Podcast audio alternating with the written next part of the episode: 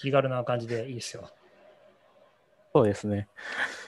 気軽な感じ今で。日は松立さん転職したよっていう話をしようかって言ってたけど、あんま話すことないよね、話すこ話せることがないよねっていう話を前回した気がします。そうですね。うん。まあ、いろいろ、うん。僕は喋れないけどベラ、ベラベラベラと話お 二人に喋ってもらうっていうのはいいんじゃないですか？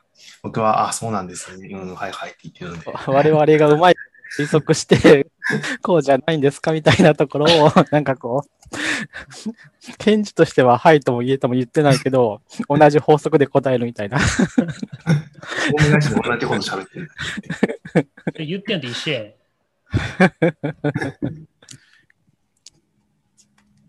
どう、どう、どうなんですか？え、リモートなんですか？やっぱり。そうですね。基本行ってないですね。あ、うん、なるほど。本当に、まだ3回ぐらいしか行ってないかな。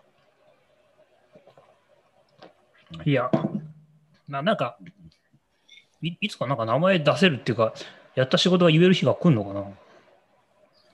どうなんですかね。やった仕事は、何々をやっていいますっていうふうに書いてる人もいるじゃないですか。データサイエンティスト、この前だとデータサイエンティストの人だったかな。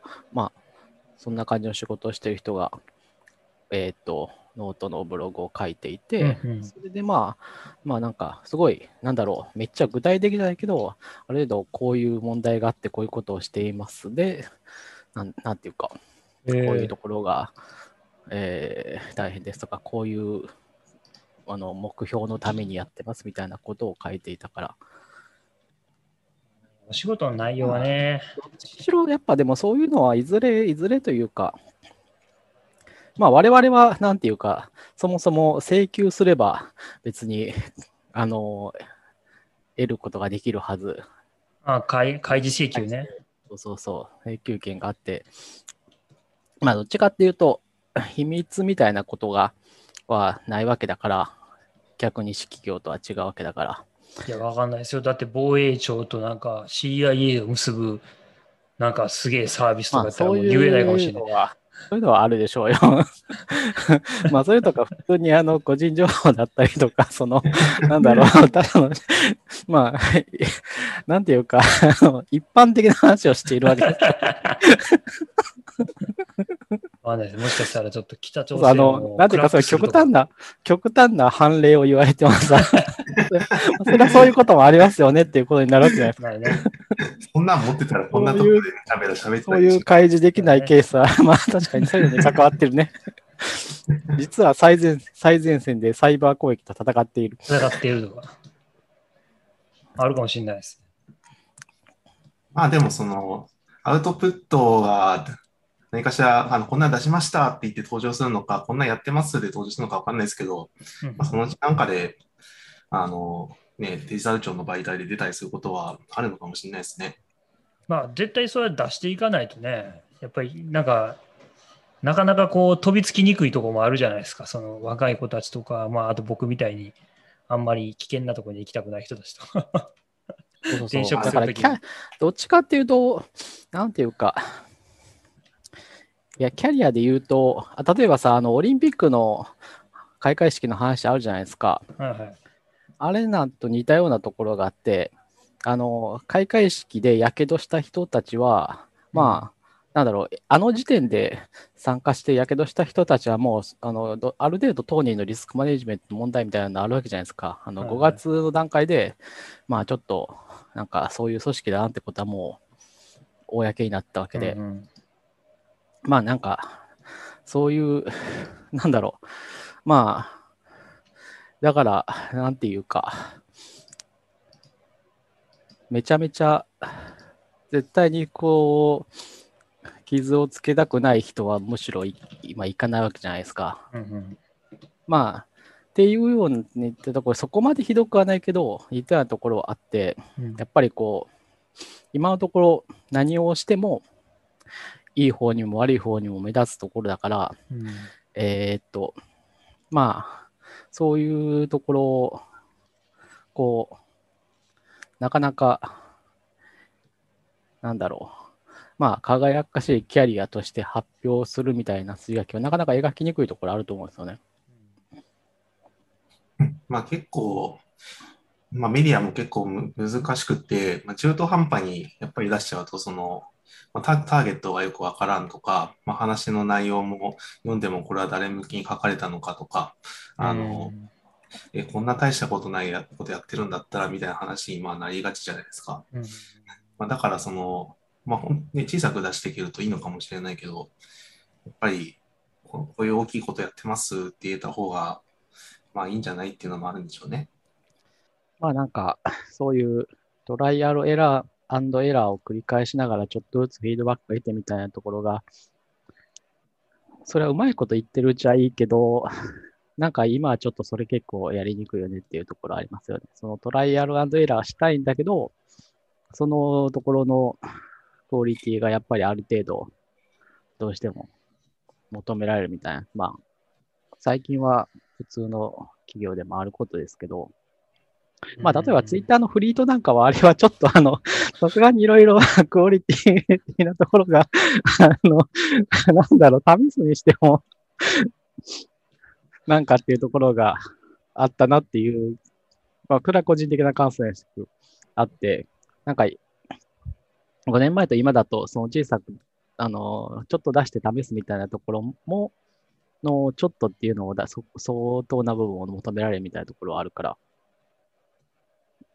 まあ、でもなんか、まあ、2つあるじゃないですか。そういう、その、ある種マスコミュニケーション的な話と、さっき松田さんが言ったみたいな、その、ターゲットコミュニケーション的な、その、やっぱちゃんとしたエンジニアにさえ分かってもらえればいいみたいな。ただまあデジタル庁をやってる人たちは、まあやっぱ政治、まあやってる人は政治でありさ官僚でもあるわけだから、まあ、国民がなんだそれって思われたくないっていうのもあると思うけど、そもそも人を集めなきゃいけないっていう考え方をすると、やっぱり、なんかね、そういうその、でかい話よりは質実合計にやってるなっていうのを伝えるっていうのも重要なのかなっていう気はするんですよね。なんか、結局、その、企業が AI でなんだで人集めたりしても、結局、まあ、あんまり人寄せパンで、で、なんかすごいことやっても、本当に実力持ってる人はそんな見抜くじゃないですか。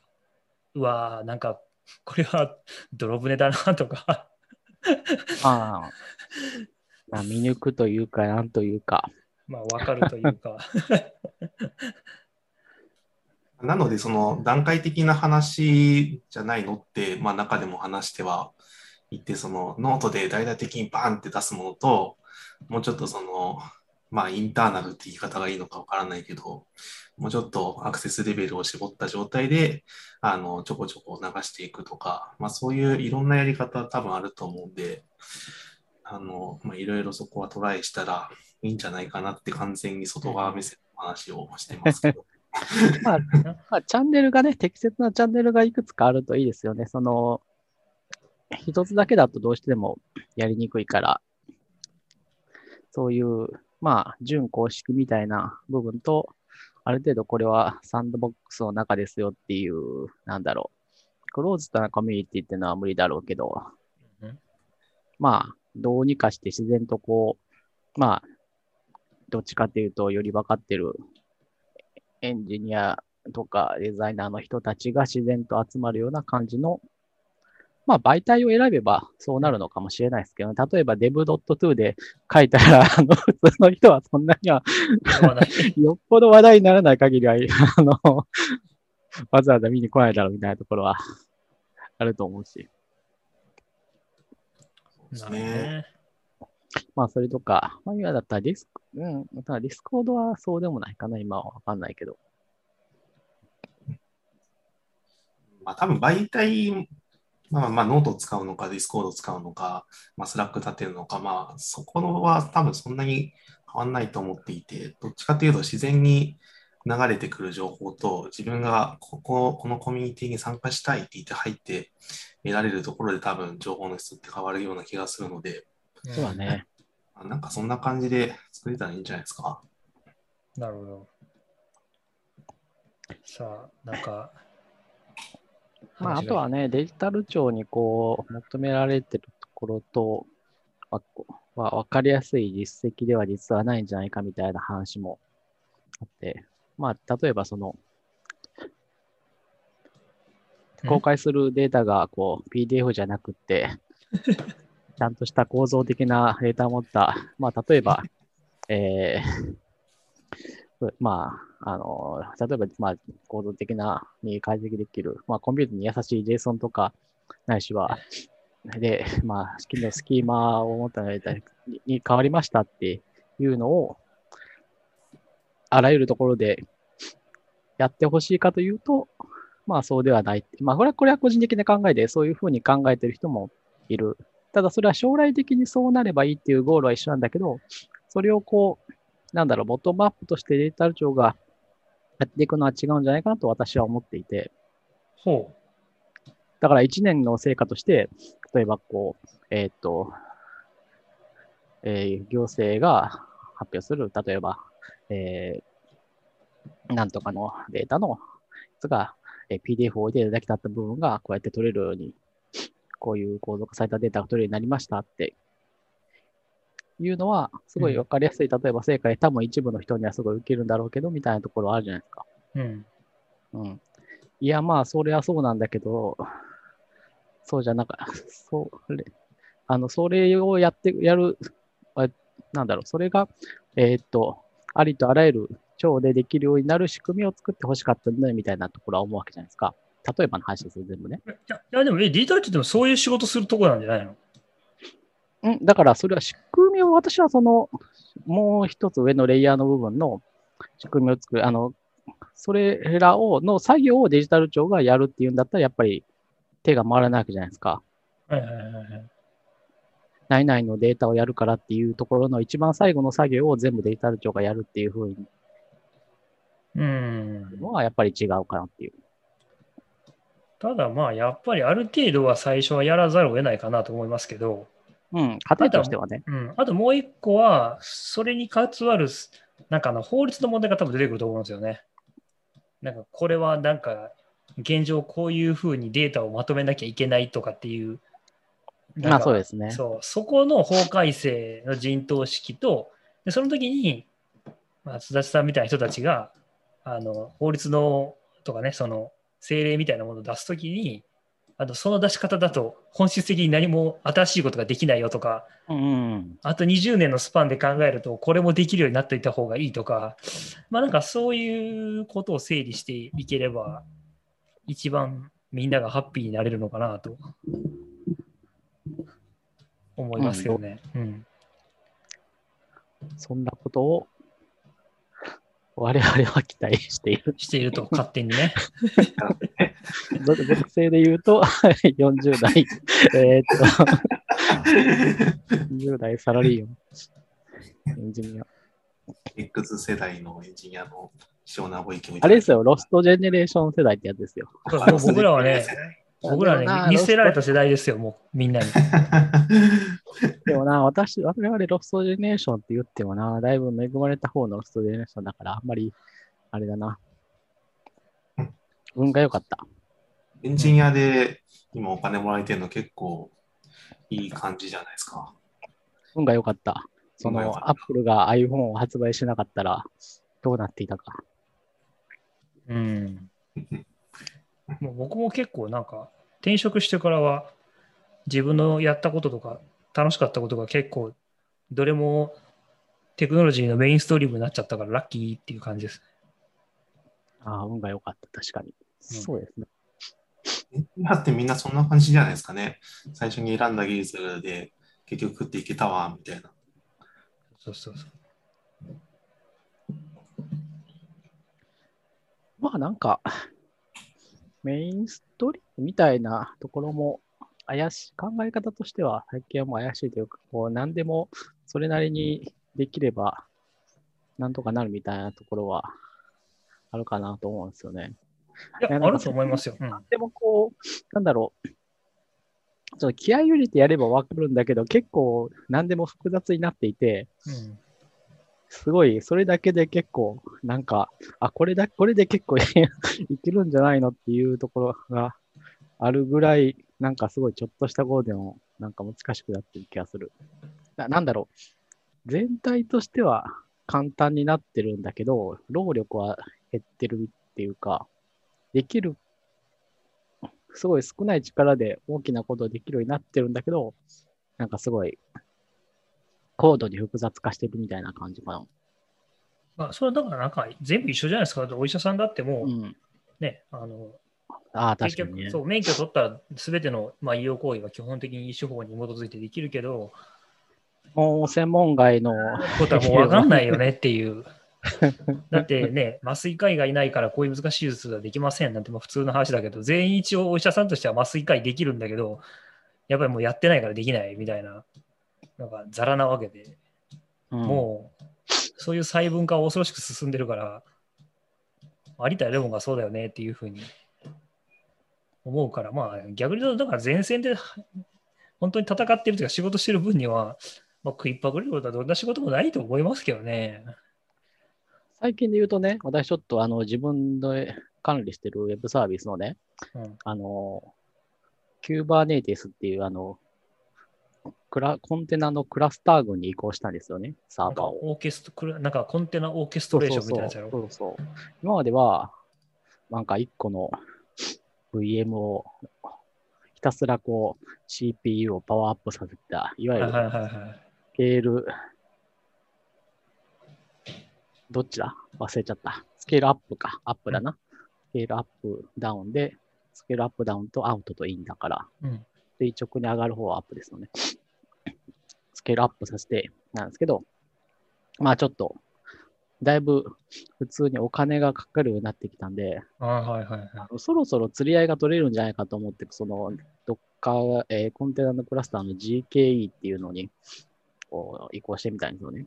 でうんう、んまあ最終的には、あの、今は移行が完了して、あの、複数の、あの、コンテナが、だいたいこう、まあアクセスがあったタイミングで適当に起動して、おえーアクセスが少なくなったら、まあ、規模を縮小してっていう感じで、で、料金は見てる限り、今までこう上がっていたのが、まあ、それが止まって、なんかこう、ちょっとずつ、右肩下がりになりそうみたいな感じで、逆にアクセスがちょっとずつ上がってるみたいな感じだから、え多分、うまくいったんじゃないかなと、まだ1週間ぐらいしかね、思ってるんですよ。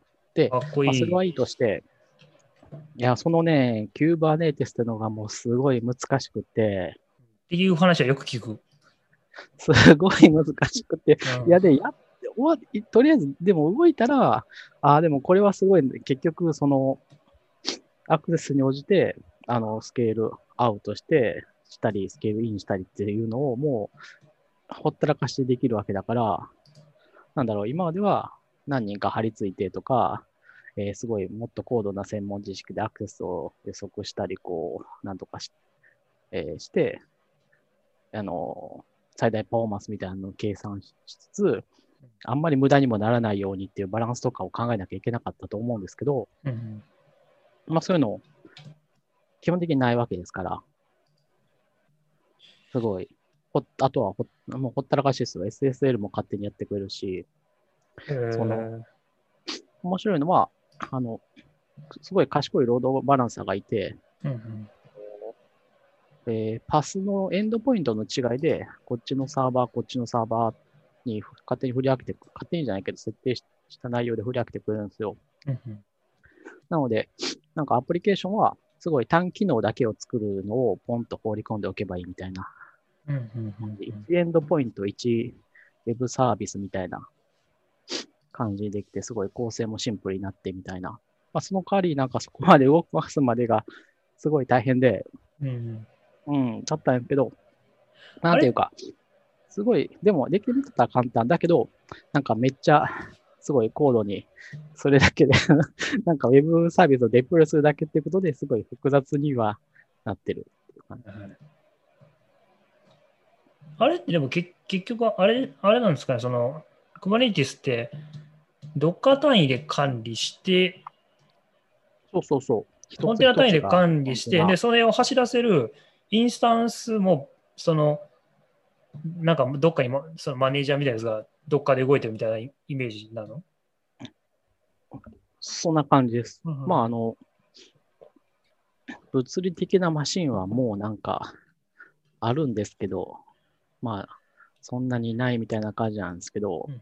GK の場合はもうコンテナを動かす専用の OS が動いていて、その中で、まあコンテナがいくつか、一応ね、なんか物理的なマシンに対応する単位っていうのはあるんですけど、まあ、今はその物理的なマシンがだいたい3台で、その中でコンテナがポコポコ生まれたり。30。個ぐらいかな、そう、30個ぐらい動いていて、うん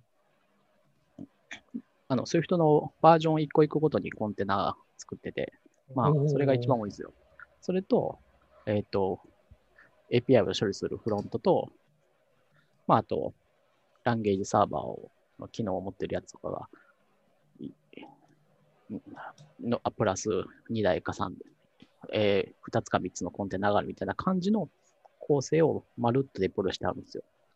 いやー、すごい、なかなか、いや、面白いんですよ。面白くて、面白くて、おお、すすごいすごいって思いながら、動いたときは、動かないときは、全然わからんって言って、もう本当にドキュメントをずっと上から下は、もうチュートリアルからハローワールドからやってましたもん。だから、だから、なんていうか、その SRE の仕事のごくまた一部だと思うんですけど、えーっと、それもなんかこう一つプログラミング言語をこう学ぶぐらいのもう労力がいるみたいな感じですかね、多分ね。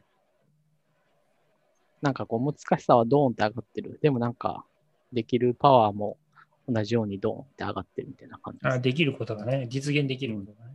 うん。僕も最近、あれですよ、Swift UI の、あ、ごめん、あ、どうぞ。まあ、あの古いバージョンはそのまま入れて突っ込んでおいてもコンテナが立ち上がらないから大丈夫って話なんですか？それともいらなくなったらもう消していくんですか？古いバージョン？うん。でデプロイ、新しく何かをデプロイするってこと？あの、新しく、新しいバージョンが追加されたら、まあ追加するじゃないですか。ああ、追加しますよ。うん。でもう、あの、もう誰も使わんやろっていうぐらい古くなったとかは、そのまま残しておく感じなんですか？うん、一応ね、残しておいてあります。うんまあなんか、まあだ、そんなに誰も動かさないんだろうけど、まあなんかこう、年に1回ぐらいは、そういうことがああるかもしれんとも思うし、まあ世の中に、あの、Swift2.2 2かな、一番古いので、それをランできる Web の環境って、まあローカルの環境も今はそんなにないだろうし、あないですよね う。ん、だからまああって面白いかなと思って。うんなるほど。まあ多分、うん。ポいわゆる物理的なマシン自体はそんなにどうの増減にはそこ関係ないから、多分アクセスがなければ料金は全然かからないんじゃないかな。おそらくね。あんまりちょっと、すごい、えっと、細かいことはまだ分かってないんだけど。僕は Swift UI のチュートリアルを全部やりました。もう全部やったんですかすごいですね。うん。なんかでもあ、Mac 版もああるね。あるんですね。なんかいまいち、ありでもやっぱいまいち自分がなんかちょっと作ろうかなと思ったりすると、なんかまだまだハードルが高いなっていう、もう一回ちゃんとあの、う WWDC とかであのデデータと、なんか SwiftUI とか、あの辺のやつ多分見て理解してと多分何も作れんなっていう。やっぱりつまずけるポイントがね、あの、えどんどん出てきますからね。うん。Swift UI だと、なんかこう、まあ、うん。あとやっぱりき気うんになるのは、なんかどうしても、なんつったらいいんかな、このビューのインスタンスはいつできるんだろうとか、なんかそういうことを考えてしまうというか、なんつったらいな。あの、ちゃんと後片付けしてるのかなとか、いつ後片付あのつ立ち上がるんだろうとか、なんかその辺がすごく理解しづらいというか、出ば追いづらいから、うん、そういう考え方をありますし、捨てるべきなのかなまあ。まだ問題にも、いろいろ問題にもなってる頃だと思います。今はちょっと治ったのか治ってないのかわかんないけど、例えば、ナビゲーションでプッシュされるやつって、うん。プッシュした時じゃなくて、もう、うん表示した時に、そのプッシュ後の画面も確かできてるでしょう、確か。おお、マ画面とジか。しては。なるほど。とか、そうない。うん。そういうのが、まあそういう、そういう、そういうパターンのやつがあって、うんうん。まあだから、で、まあトリガーとかもね、まだちょっと足りない部分、あのオンアピアとかあるけど、あれも、まああれがうまくいく分にはいいけど、そういうちょっと足りない部分とかもあるから、なかななか、うん。まああと、そうだな、なんか、シートみたいなのってサポートされてますけど、あれ下から出るパターン1個しかないじゃないですか。上から出したいとか思ったら作らなきゃいけないし。で、用意されてる分、あとか、なんていうか画面の動きをこう、カスタマイズしようとしたら結構すると言えば、標準じゃいけないこと多いかな。まあでもなんとなく、これはちょっと SwiftUI から脱線すると多分地獄のコーディングが始まるんだろうなというのはうんわかる。だからもしかしたら、あの、SPA みたいに、うんもう一つの画面で状態だけが変わっていって、で、あと取り得る画面の要素っていうのも全部そこに最初からあるみたいな方がいいのかもしれませんよ、そういうぐらいだったら。画面移動しない。なるほど画面な。は一つで、状態がこう変わったらもう、なんだろう、まあ、もしかしたら画面の見た目もガラッと変わるんだけど、それはなんかこう、もともとあったものが なくなってうん変わってるだけみたいな。まあシン確グル、うん。確かにね、みんな言うけど SwiftUI になるっていうのはなんとなくわかるんだけど、とはいえまだまだ先は遠いなという気はした。やっぱりざーっとチュートリアルを見て思ったのは。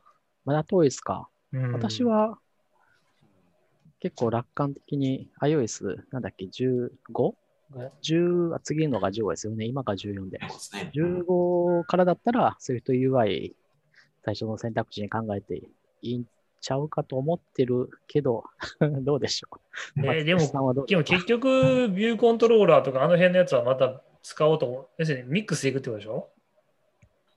いや、そんなにミックス、あ、なんだろうな。普通の UI ビューコントローラーはもうそんなに触んなくていいですけど、なんか、SwiftUI のインターフェースがないものは、そうやって。UI ビューリプレゼンタブルでくるんであげなきゃいけないっていうのはありますね。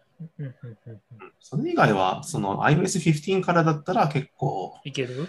楽ができるんですよ。例えば、その、リス。トってやつを使った時のセパレーターって iOS14 まではどうしようもないんですけど、うん UI アピアランス登場みたいな。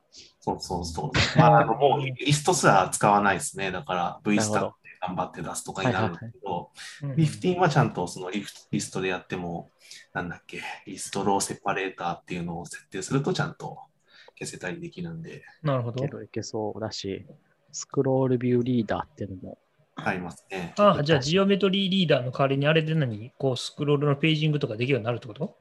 わかんない。ちょっと言なんだってみただけ。ちょっと言ってみただけやん。そんだけ煽っといて結論わかんないってどういうこと？い やスイスト UI の難しいところはあれなんですよ。ドキュメント見て、おなんか新しいストラクトが出てるぞと思って見るんですけど、何に使うかよくわかんないんですよ。あ逆にこう、逆引き的に、あこういう問題があるからってググったときにこれを使えば解決するよっていうのがいうのが多分ほとんどかな。うんうんうんうんまあ、そういう人以外は結構でもまあ、なんだかんだで、うまいこと、えっと、みんななん使おうとしてるから、結構調べたら出て、調べて出てくるところはそんなに困らないかなっていうところがあって、うんまあ、ちょっとね、やっぱり古かったりするっていうのはどうしても起こるんだけど、そこはいいかな。うん。やっぱ、まあやっぱりアップキットはもう全 なかなか情報があれになるし、うんうん、そういう意味で言うと、Mac、アップアプリ用のおすすめはやっぱりまず SwiftUI で書くのをおすすめするかな。で、iPhone もまあ、新しく作れるんだったら、そういうと UI でいいんじゃないのっていう、始めてみていいんじゃないのっていう気はする。なるほどな。まあ、あとはね、やっぱりあの、結構、なんていうか、プロジェクト、えっ、と、仕様に関する、あの、自由度がどっちにあるかって感じですね。結構そういうのがない場合だと、やっぱりこう、無難なところで、従来の UI キットを使ったやり方の方がっていう気はしますね。やっぱりこの、この、この場面で、ステータスバーの色は絶対、えー文字の色は白くしてほしいとか、この場面でナビゲーションバーは絶対消してほしいみたいなことをうん言われたときに、とか、まあそういう、なんかこう、合理的じゃないんだけど、もうどうしてもそういう要求が、を断ることができないみたいなプロジェクトの 場合、まあクライアントワークとかであると思うんですけど、うんとか、コミュニケーションの相手が遠い場合とかね、まうんあそういう場合は結構、あの、Swift UI だとめちゃめちゃ発行しなきゃいけないみたいなところがやっぱり出てくる。うんうんなるほどね。そうだよね。それはなんとなくわかるな、やってると。まあ、うん、やっぱり今、うん、今からやるにしてもいけるとは思うけど、ある程度こう、こう、Swift UI の方に、えっと、現実を合わせていけるっていうのが、ことができるかどうかっていうところは重要かな。うんそうというここれはやめましょう、もうボタン置けましょうとか、そういう、うんうんちょっとここちょっと 難しいんでシンプルにしちゃいましょうみたいな変更ができるかどうか。そう、なんか自分用のウィジットとかちょっと作ろうかなとかと思って。うんうん。ウィジェットいいですね。あと、ウィジェッ Swift トはプログラム、あのうんどうした？お思ったより何もできないですよ、意外と。ああ、でもまあ僕もなうん、でもなんか情報出すぐらいのことしか考えてないから、僕も。あそうそう、それならうん OK。それ以上のことは基本的にそんなにできないように。あのウィジェットはむ微妙なところですよね。あの、Swift UI をう使わせたい戦略っていうところもありつつ、いろんなものが混じっていて、なんかこう、いろいろ、すごい機能、ホーム画面に置けるのは良くなったけど、それ以外のところはできることがガクッと減っていて、な なんだろうっていう感じになって まあ、ちょっと情報の出せる大きなアプリのアイコンみたいな感じですよね。うんうんうんうん でもあっちが主流になっていくのか、でもそう機能的な差が結構あるから、やっぱクラシックなウィジェットも欲しいなって思うことがあったりとかして。うん。うんなるほどね。じゃあまあ、とりあえず僕は15、15に上げんのか。嫌だな、まだ。考えよう。まあなんか、I- iPhone mini、12 mini をもう一つ買えばいいんじゃないですか。12 mini なくなっちゃうらしいですね。簡単に言うね。12 mini なくなっちゃうんすよ。もう、なんですよね。まあみみんなが、みんなが1台ずつ買えばなくならないかも。まあ、それはもう、あのこれずっと言われてますよね。あの昔10年ぐらい前にあのパワーブックか、パワーブック12インチとか出たじゃないですか。10あれ、めっちゃちっちゃいやつ。うん。覚えてるましたよ G- ?G4 の時代僕も持ってたけど。あれが結局やっぱ売れなかったとか言って、で、やっぱちっちゃいのはまあアップルは作らないって言って、またなんかしばらくしたらまた思い出したように作ってで売れない。なんか思い出したように作って売れないっていうのはなんか延々この20年間くらいやり続けてるような気がするんですよね、アップルは。まあ、なんていうか、まあ iPhone 12 mini に関してはあれは自滅ですよ。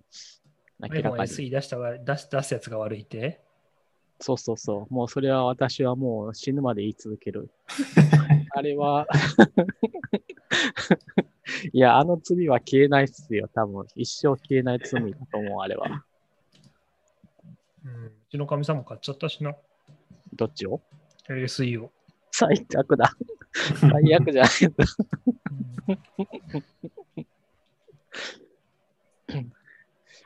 あれで、そう。そうそう。であれがなければね、もっと盛り上がったと思いますよ。うん。なんかね、ちょっとね、よくわかんないですよね。方向性が。まあ、メインストリームではない機種ってのは、そういう扱いなのかもしれませんね、そもそもね。まあ、なんかアップルはちょっとよくわからない、こう、なんか世界一の企業なのに、こう、なんかこう、投入されてないところには全然人人が投入されてないみたいな ところがちょいちょい見受けられるので、いや例えば、アップルのうんちょっと前までの、あその Apple の Windows 版の iTunes を作ってた人とかはどういう扱いを受けてたんだろうとかってちょっと 思うんですよね。それは別に重要な仕事だったんじゃないですか。ような仕事ではなかったと思いますよ。少なくとも Apple の中ではあれは、いやと私は思っている。まあね。出来も全然 あれだったし、でも iPod が売れる一つの要因にもなったわけだから。どうなんですかね。え、Windows で iPod とか使うの別に iTunes で入れなくてもいいんじゃなかったでしたっけ？ダメなんだったっけ？それなきゃダメですよ、確か。ダメだったんだ。うん、あれでなきゃ転送できないでしょ、あのフェアプレイが。入んない。これでやってた気がしますよ。曲入んないか。うんそうか。じゃあ、そのためだけに Windows で iTunes を入れさせられて、自動的にクイックタイムもなぜか入ってくるっていう、うん、あの最悪の体験をみんなさせられていたんだ。そう。で、ダブルクリックするといつも開いてなかった Windows メディアプレイヤーじゃなくて、クイックタイムが開いてみんなオタオタするっていう。そうそうそう。あったあった。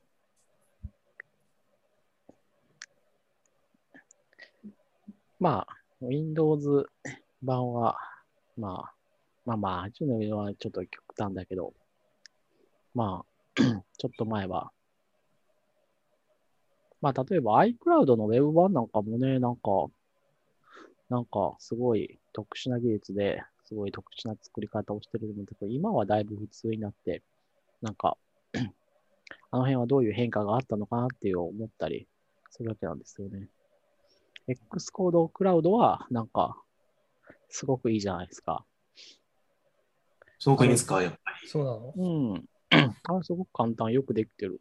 り。うん。うほんまん。にまあ、最初、やっぱりアップルのウェブサービスにはそう、癖はあるんだけど、だいぶ、いや、もう、素直にできてると思うから、なんか、あの辺はだいぶ、あいろいろ良くなって、評価されるような仕事になっていったのかなっていう気がする。ドックシーとかもね、なんか、まあ、ちょっと変だけど、まあいい、いいじゃないですか。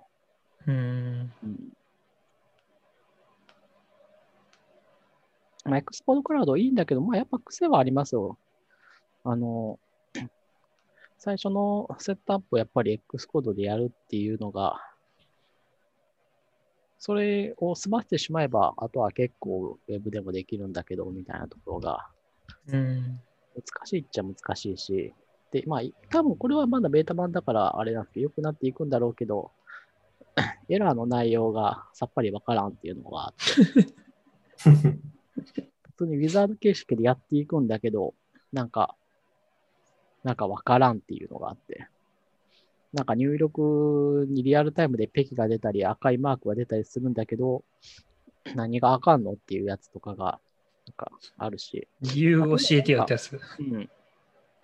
いろいろプロジェクトによってね、そのターゲットが出るやつ、出ないやつがあって、そこがまだよくわかんないですよね。ターゲットが出ないと、そいつのテステストというか、そいつに対して何かを、CI を動かすってことがいい。あ全くできないんですよ。うん。例えば私のやってるライブラリのやつで言うと、なぜかこうテストに使ってるテストのターゲットとうんデモアプリ、example.app しか ターゲットに出てこないから、その本体のフレームワークに対する テストとかが全く実行できない。なんかわかんない。ななんでかなと思って、何が、何か違いがあるんだろうけど、どこに何出たり出なかったりするのはよくわからない。なるほど。うん。まあなんかその辺の ところがまだありますね。まあ、いろいろか良くなっていくとは思う。まあ、多分あの、テストフ、いわゆる iOS アプリのお App Store に出すまでの作業っていうのはすごい簡単になるんじゃないかなと思います。まあ、それ以外のことは、まあ、今で言うと GitHub Actions とかがやっぱりやたら簡単だから、うん。だったり、うん。まあ、 Bitrise も簡単だし、うん。まあ、まだ、なんだろう、いわゆる専門でやったとこの方が、一律の長があるんじゃないですか？なるほど。という評価。おーまあちょっと僕も、ベータ版トライするか、リリースされたときに、え、あれって結局お金どうなんの課金っていうか。うんまだ全然発表ないと思います。うん秋にアナウンスするんでしたっけ？うえ、ん。なになに何て？今年の秋にするんでしたっけ？多分アナウンスを。ああ、そ追いかうか。うんなんか CPU 時間とかでやんのかな？ですね。どうなんでしょうね。まあ、どうなんだろいやそういうやり方にしないと恐ろしくお金がかかる気がする。まあでもあれですよ。我々はそもそもデベロッパープログラムに入る時点でお金払ってるしな。そうなんう。だよな。そうそっていうのもありますけどね。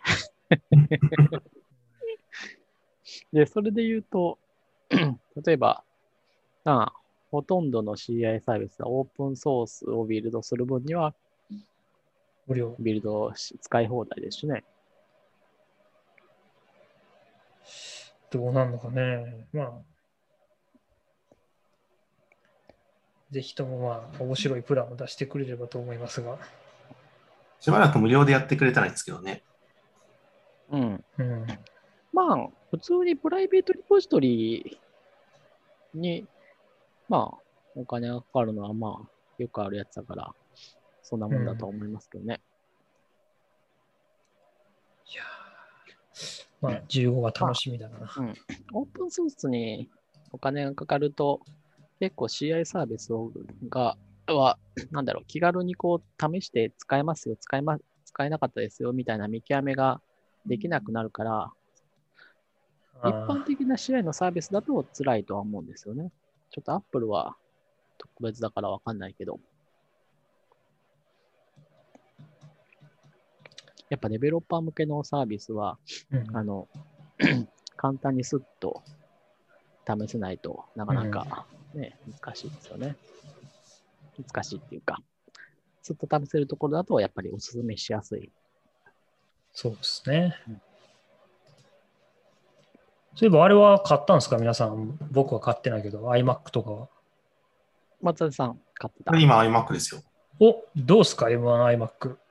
まあ、まあ iMac はね、あの、まあ、スペックは MacBook Pro の M1 持ってるので、そんなにあの変化は感じないんですけど、うんやっぱね、プロダクトの作りが素晴らしいですね。もう、あの、パープルの iMac を買ったんですけど、もうね、何から何までパープルになってて、もう箱もね、は箱ももちろんパープルなんですけどう、ん。中を開けた時の、まあ、ちょっとしたなんか段ボールみたいな薄い紙とかも全部こうパープルになってて、へえ、はあ。贅沢にラインを使ってるね。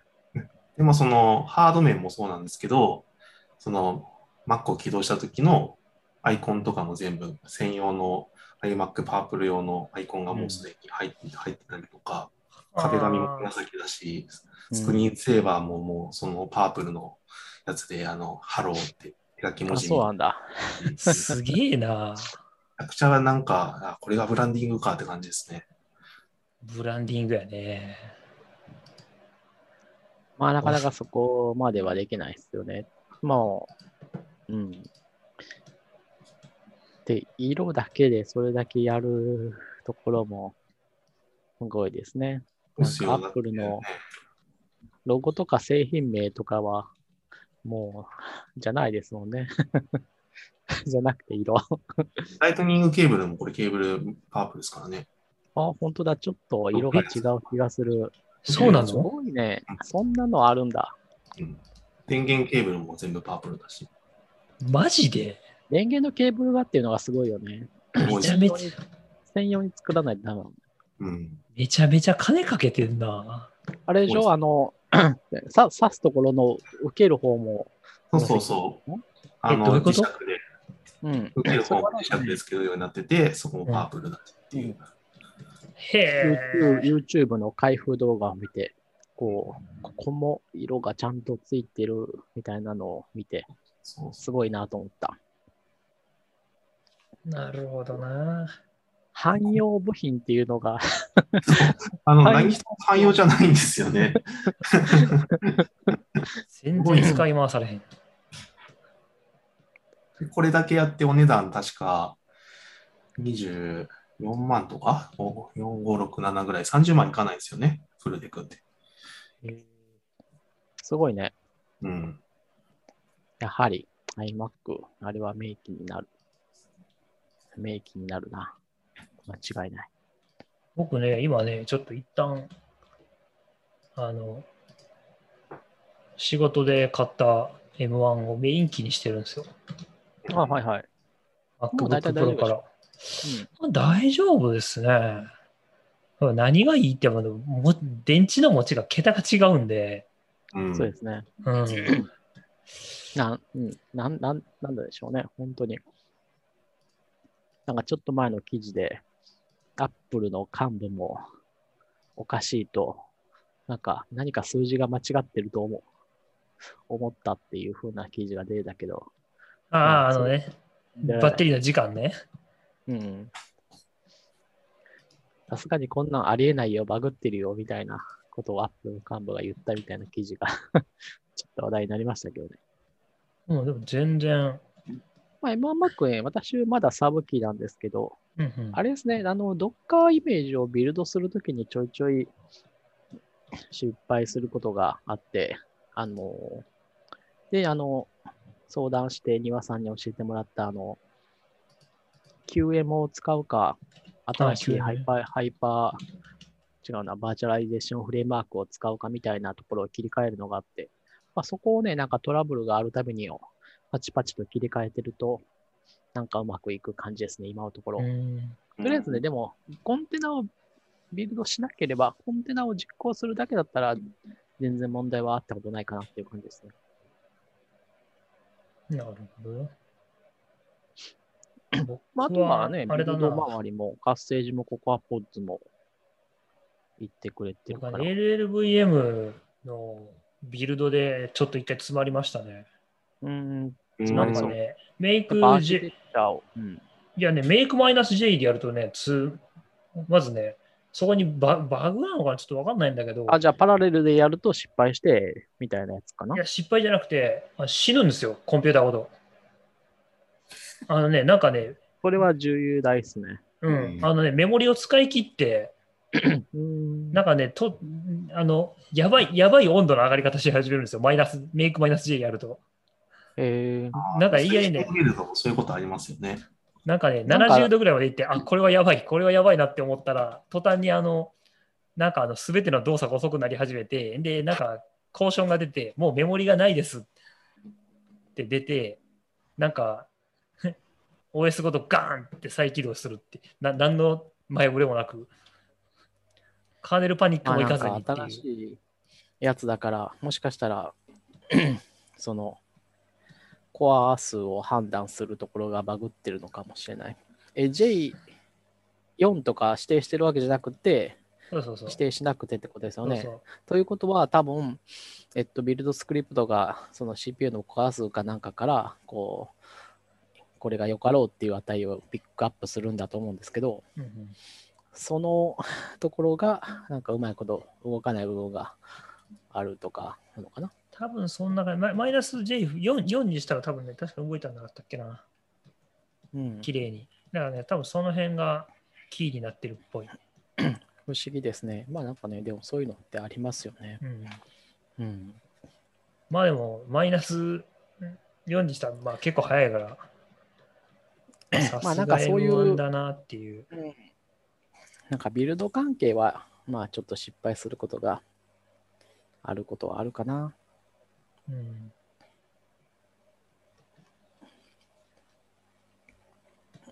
まあ、まだでもまあインテル製も売ってるんでしたっけ？まあでも基本的にはなんか、うん、おすすめはやっぱりそうですね。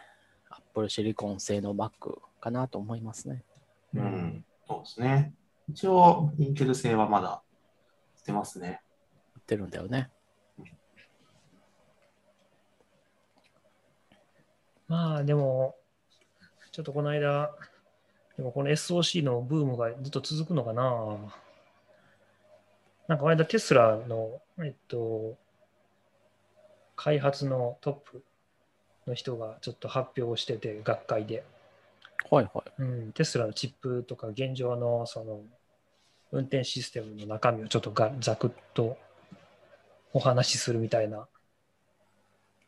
いや、もうすごいっすよ。やっぱあのチップを一から起こして作ってるっていうのはかなり先を行ってますね。そのしかもそのいわゆるニューラルネットワークを使ってるんですけど、今流行りの。うんうん。量子化したニューラルネットワークなんですよ。どどこ、ど、はいはい。で、あ、でどうどどうぞどうぞ質問。あ、その、それは自動運転のソフトウェアに使ってるってことそうですかそうです。認識に使ってるってことですね。その人とか、白白線とか、一番は多分車との距離ですね。うん前の車との距離とか、前の車が時速何キロで走ってるかとか、うんあのでカメラ、処理するために専用のチップがそう、チップを使ってる。うんで、そこにニューラルネットワークが載ってて、でしかもそのニューラルネットワークは実数じゃなくて整数で動いてるんですよ。おーうん、量子化してるんですよ。今はもう全部そうで、アップルもそうなんですよ。アップルのニューラルエンジンもあれは多分量子化していて、あの、本当の不修道小数点の掛け算はやってないはずです。うーんだから NVIDIA とかの GPU はあれは不動小数点演算ガリガリやってて、うんうんただまあ、お金と、G、お金というか熱食うじゃないですか、GPU は。だからそこをなんとか簡単な計算に置き換えると。で、精度はギリギリに保って、まあ、落ちるんです。当然実数よりはして量子化したら落ちるんですけど、そこをこううまくバランスを保ちながら、いかに消費電力を下げるかみたいな。っていうのが、今のエッジではそのずっとやられてることで、で、まあ、そのテスラは結構先行してそれを用意してたっていうのがすごいなっていう。だからもう5、6年ぐらい前から多分それに着手していたはずで、あれを大量生産しようとすると。うん5、そうです6年前、すごいですね。じゃないかなと思うんですけど、5、6年、あんな3年で作れないと思うんだけどな。作れんのかなわかんないけど、まあ、あとは資金も、の都合もついてきたしみたいなところもあるのかもしれませんうね。ん。でもあれ本当ペイするのか分かんない。だって M1 でも相当売らないとペイしたいってだから誰か言ってましたよね。あのあそうなんですね。うん。でも、やっぱ Apple は基本的に iPhone も iPad も Mac もあるじゃないですか。うん。だから、そこの、なんていうの、数が全部、あの、ははけるから、アップルにとっては苦じゃないはずみたいなことは誰か言ってましたけど、で、挙句あの、ダウングレードしたハードウェアもあるじゃないですか。下手すると、こう今の MacBook の M1 が5年後、Apple TV に乗るみたいな。あはいはいはいはい。だから、そういうでも含めて、アップルは回収しやすいはずっていう。それにアップルは自社 SOC を作る動機っていうのはすごくあって、うん。まあ、だって iPhone ですが、お iPhone がまあそもそも奥行くから、台数としてね、1000万台とか何百万台軽く売っちゃうから、まあ、それだけでも十分なんだけど、並列展開がいろんなところでできるから、やっぱり Apple はすごくその SOC を出すには有利って。で一方でテスラとかとそんな売れないからね、台数が。テスラはでもまあ、ほら、車だけ、なんだろう、イーロン・マスクの企業の集合体として考えると、車だけ売ってるわけじゃないですし、っていうところはあるんじゃないですか？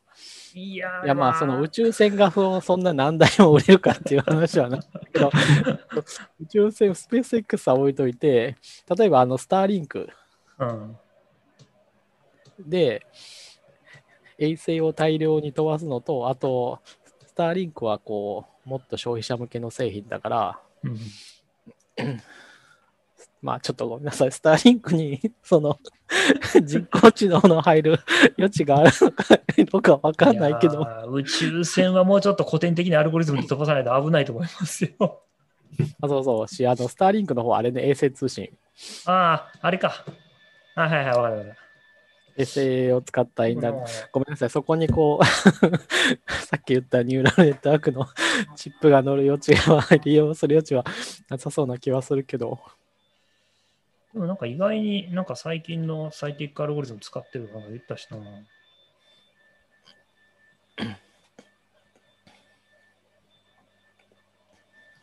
まあ、なんか、まあ。テスラは結構すごい。そういう意味では。重い、重い、なんていうんだろう、やっぱその資産の一点集、投資の一点集中と方向性がを決めてっていうのはすごいなっていう。うんうんうんうんうん。まあなんかテスラは、まあなんかちょっと違うことを、一人違うことをしてる感じはしますね。車メーカーではない。考まあどっちかっていうと車の方が手段ですよね。その辺の手段を用いて車を作ってるよりというよりかは、ああ、なんか言いたいことは分からなくもない。うん、主従が逆転している気はする。まあ、とはいえ、うん。テスラは車、テスラという車を所有するっていうようなところのブランディングもすごい、なんだかんだでうまいことやってる気はするけど、そうですね。あれでしょ？まあなんか今すごいテスラ、かつてのトヨタのプリウスみたいな感じのかどうかは、それと一緒なのかどうかわからないけど、まあなんかテスラ持つことがある種のそういうステータスになるみたいなところはありそうだから、あーあの環境ね。うん。うん、でもあるし、その先進的な、うん。そうそう、あトヨタは10年ぐらい前かなは、あの、ハイブリッドで、その、なんか、エコな車に乗っているっていうのをスステータスにするっていうのは海外の売り方は一つだったはず、確か。うん。まあ実際問題、レクサスのハイブリッドとかめちゃめちゃ燃費悪いんですけど、そうなんだ。いや、だってめちゃめちゃ重たいもん、車が。ああ、そうなんだ。そう。いや、でも当然、ハイブリッドにしなかったらもっと燃費悪いんですけど、はいはいはい、はい。うん。僕なんかで聞いたとき、え ハイブリッドにしてるのにそんなしか走らないのっていうぐらい走らないです。そうなんだ。じゃあこれハイブリッドにしなかったらどんだけ燃費悪いねんっていう。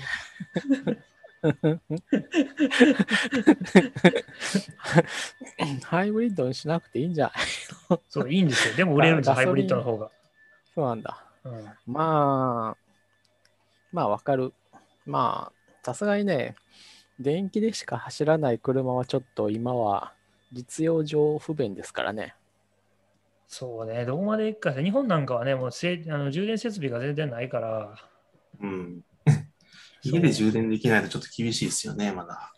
一そう戸建てがないとね、持てないよね。そで、まあ、家で充電できたとしても、東京を離れると、どこまで走れるんだろうっていう、う。こういうまあれかもしれないけど、まあそう。まあ、そうでもそうだね、東京を離れるに従って、どうなるんだという。うんまあでも、まあ、そういうハイブリッドだったら、まあ、最悪ガソリン入れたらいいやっていうことでしょ？そうそうそう。やっぱガソリンはね、そういうのがあり持ち。運びが便利なんで、電気ね、やっぱりね、運べないんですよね。そこが一番の問題点なんですよね。いや、電気もなんていうか、道路の走ってるところは、電気が来てるわけだから、いや、来てないよ。あとは、来てないよ。道路の走るところは大体こう電電、電線があるわけじゃないですか。送電線は来てるわけじゃないですか。来てるか？なくともだ、うん。で、道路の走いやよ、よっぽどあの街灯もないところは別として、だからね、問題はね、あれやねん。あのね、電気の一番の問題点は充電時間なんですよ。そうですね。そう。超ずっと言われてることなんですけど。ねそういう意味で言うと、各家庭に200ボルトが来ていれば、みたいな 話にもなるわけですが。まあ、一応200ボルト来てるんですけどね。あ、そうか、来てるね。よくそう、考あれえたら、。うん、今は酸素交流だから酸素を取ってきたら200エアコンとかボルト作れる。うん。うん。もしかしたら電流量とかのが問題なのかなと思ってますけどね。あともう一つ、充電設備が結構大変ですよ。そうですね。うんメンテナンスも必要だしだ。し、あの、あのむちゃくちゃ危ないんで、うん。あの、その辺のなんかあの、電気、なんていうかな、自動販売機ぐらいのことを考えてると甘いよっていうぐらいの電消費電力と電流量を流すんで、車に。まあでも、ガソリンも似たような、危険度で言うと似たようなああまあ、もんだと思うんですけどね。まあそ、まあ、そう言われてみればそっか。うん。ガソリン、確かにな、ガソリンは危ないよな。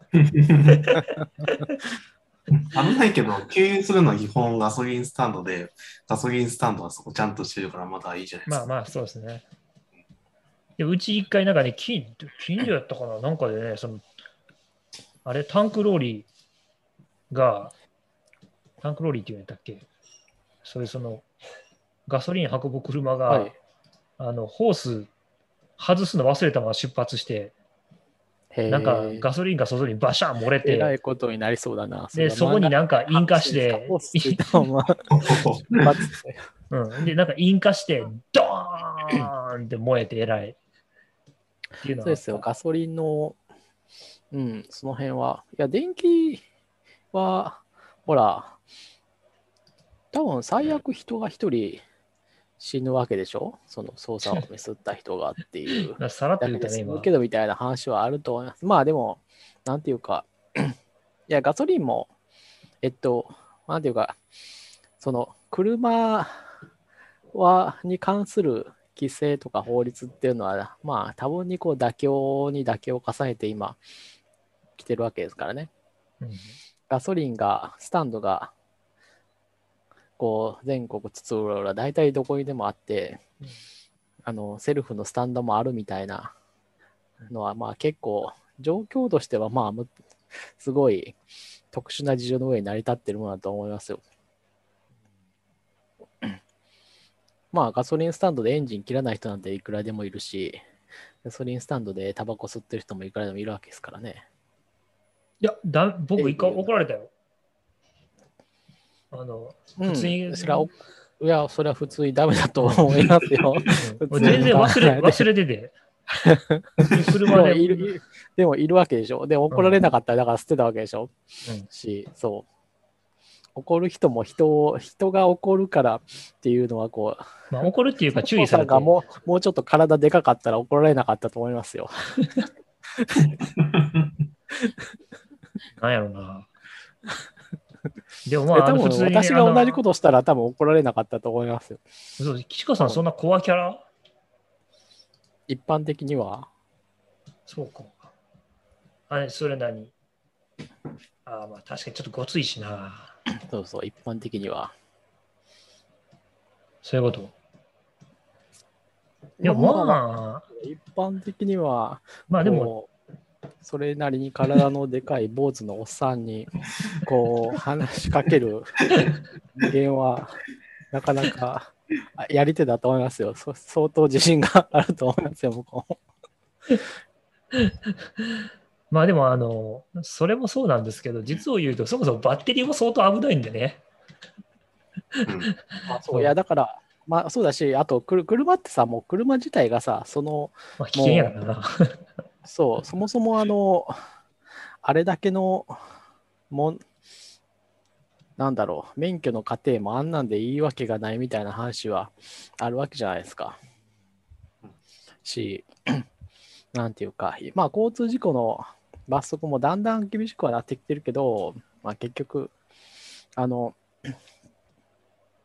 まあでもだいぶ、えーっと、ね、同じ結果を他の手段で殺すの場合と車で殺した場合だとだいぶ違うわけじゃないですか。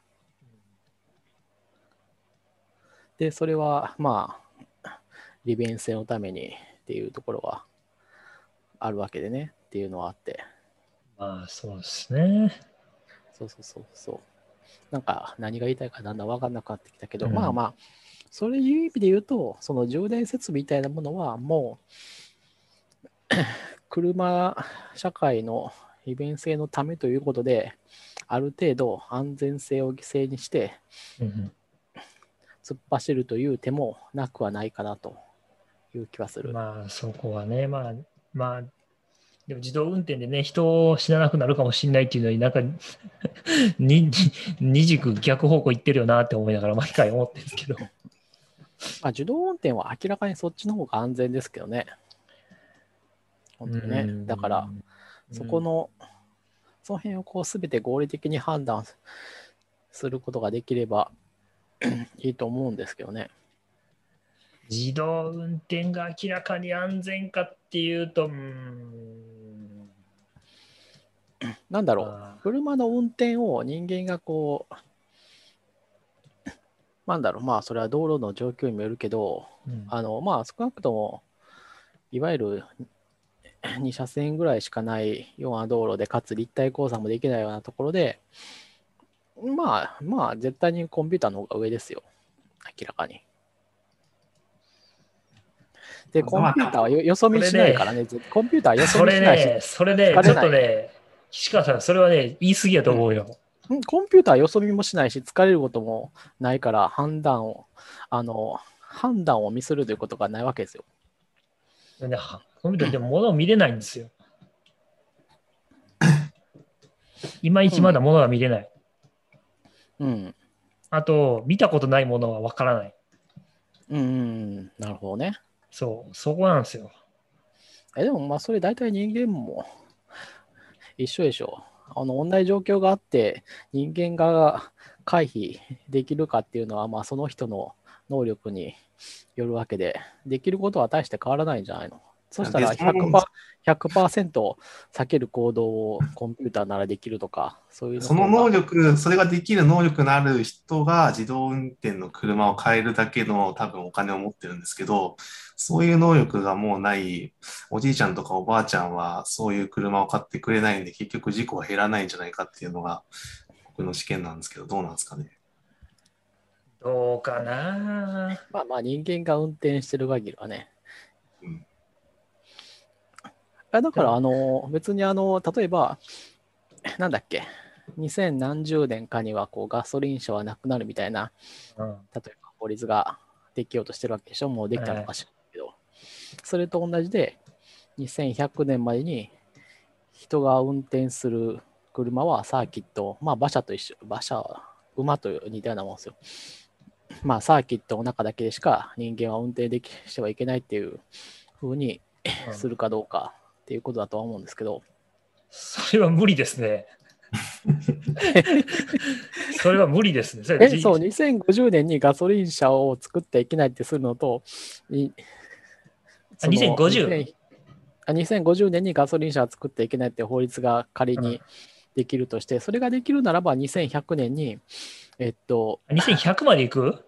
うん、車の運転はサーキットの中でしかやってはいけませんっていうのは、2100までやったらいけるかもね。まあだから時間の問題という問題ってことでしょ？あと2回ぐらい、本イノベーションが起きればうん。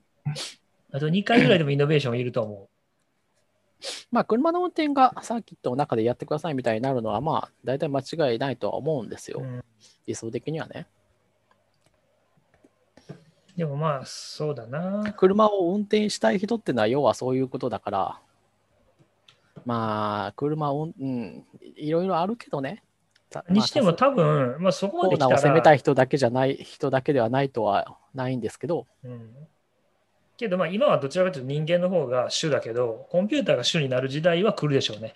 だから人間が踏み込んでもう動かなくなるとか、まあそうすると、こう、自転車はどうなるんだみたいな話はある。一番危ないのは自自転車ですね。道路道路を走れるのかという話はあるんだけど、うん自転車がイレギュラーすぎる、やっぱり動き方が。自転車はね、もうね、ひどい。自転車ひどいよね。うんもう、こないだ原付もひどいけど、原付と自転車一緒だな、まあでも。もうこないだも引きそうになったもん。まあ、まだましですよ。ひ引いてもいいですよ、別に。あの、俺はあかんねん。まあ自転車ね、あの免許持ってないですからね、自転車乗ってる人は。そうなんだよね。免許を持ってない人がやっぱりまあ道路に出るっていうのは難しい。自転車と歩行者はだから車社会、車から見たらまあやっぱりこう邪魔なんですよね。っていうところはうん邪魔なんだけど、まあだから、なんていうか、自分の身を守るためにも、信号は守らないといけないし、横断歩道は、で渡るべきだし、横断歩道の前で止まるべきなんだけど、まあ、まあもうちょっと無理じゃないかな、そっちの方はね。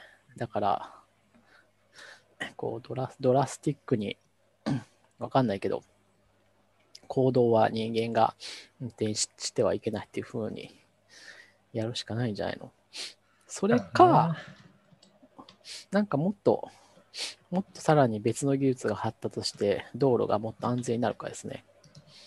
めっちゃ空中にじ車だけ、要するに車と自転車と歩行者を完全に分けることができればいいんで問題ないんですよ。なるほど。うん、速度の違う、速度が、そう、能力も違うものだが一緒に走るから、そんなことになると。そう、うん、交通法規はそう。だから、だから短期的な視点で言う、だから日本だと自転車レーンっていうのがやっぱり必要なんですよ。うんヨーロッパにとかいっぱいありますよね、自転車で。あるう。ん、自転日本はこう、法律的には自転車は車道を走るべきなんだけど、あの 日本だとスピードを出す自転車の方が圧倒的に少ないから、車道を走るし、あの車道を走るとかえって危険な人の方が残念ながら多いんでみたいなところはあって、そうですね。うん、電動スクーターも増えてきたからね、あの、うん電動スクーターもすごい邪魔なんですよね。ただ歩道を走るのはもっと危険なんですよね、正直。あのうん。加害者になりうるしね、で、自転車が加害者になった場合、車よりもちょっと立ちが悪くて、要するに保険に入ってないから、うん。うん、不幸しかないですよね。それだったら自転車は車道で車とぶつかった方がまだ全体的な被害は少なくなる。まあでも大阪なんて一部歩道走っていいですからね、法律的に。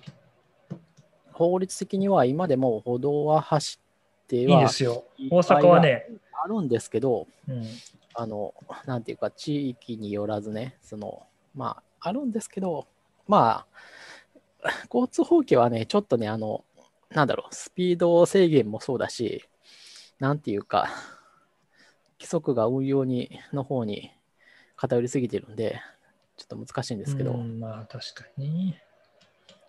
ちょっと、うん交通法規だけはちょっと法律の中でも特別、本当にこ 運用でカバーしてる。う、現状の方を優先され、が優先されているから、まあ、交通法規ではそういうもん、違反点数とかもそういうもんだし、どうにかして、あの、あれ、あれを全部裁判して、有罪とか無罪かを判断できないからそうなってるわけであって、うん、まあね。で、自転車ももう点数がつかない以上はもうしょうがない。まあ、それか、本気でやるんだったら、そりゃ片っ端からさえ、あの、まあ捕まえて金払うからなあれちが罰金逃れするっていうあるかもしれないけど、うん。まあ、一応ね、事実じゃ一応免許、ね。免許持ってなくても罰金はできるからね。うん。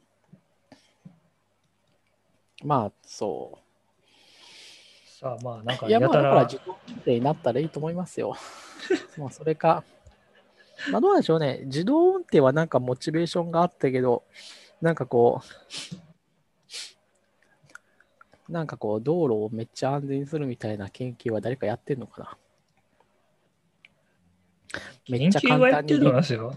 なんていうか、めっちゃ簡単に、こう、今までの100分の1のコストで立体交差が作れるとか、それはでもなんか横断的だからな、その建築系の話と、その交通デザインの話みたいな、設計みたいな話と、で、個々人の乗る、その、うん。デバイスというか、車の話と、うん、そうですね。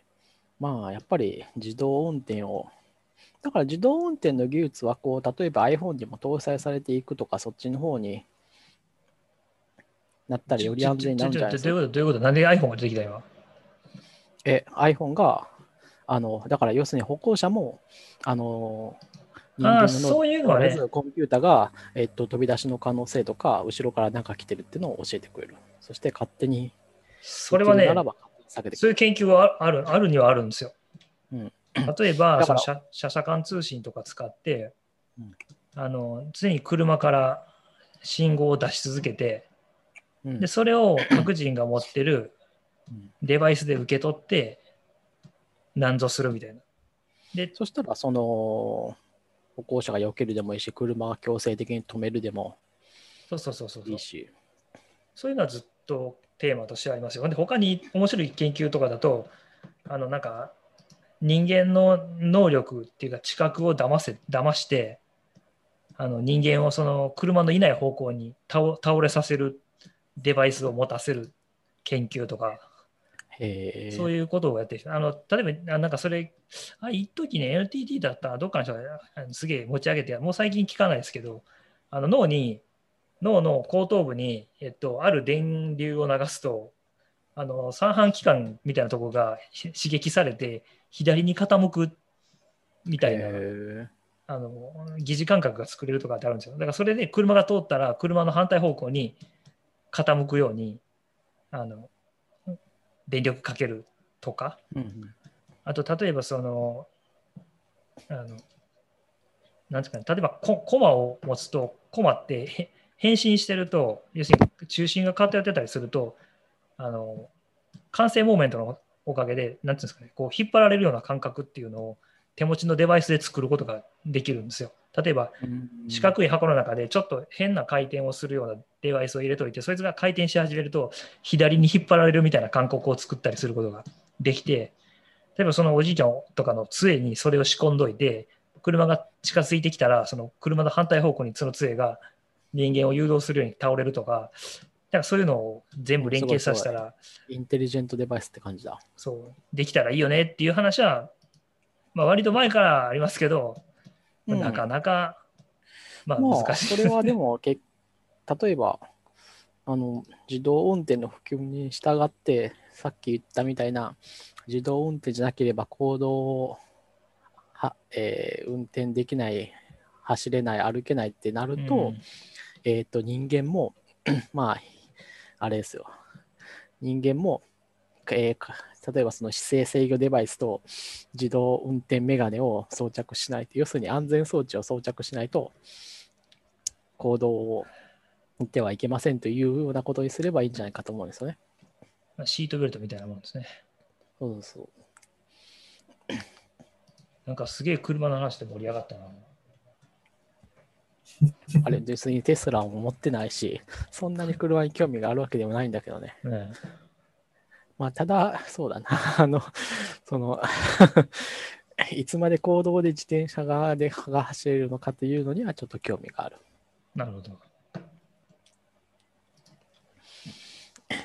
まあ、めっちゃだからその安全装置的なものが軽くなればいいんですけどね、そういう意味で言うと、だから、ヘッドマウントディスプレイがもっと本当にメガネサイズになったら、そういう情報を受けながら走る、走ったりすることもできることになると思うんですけどね。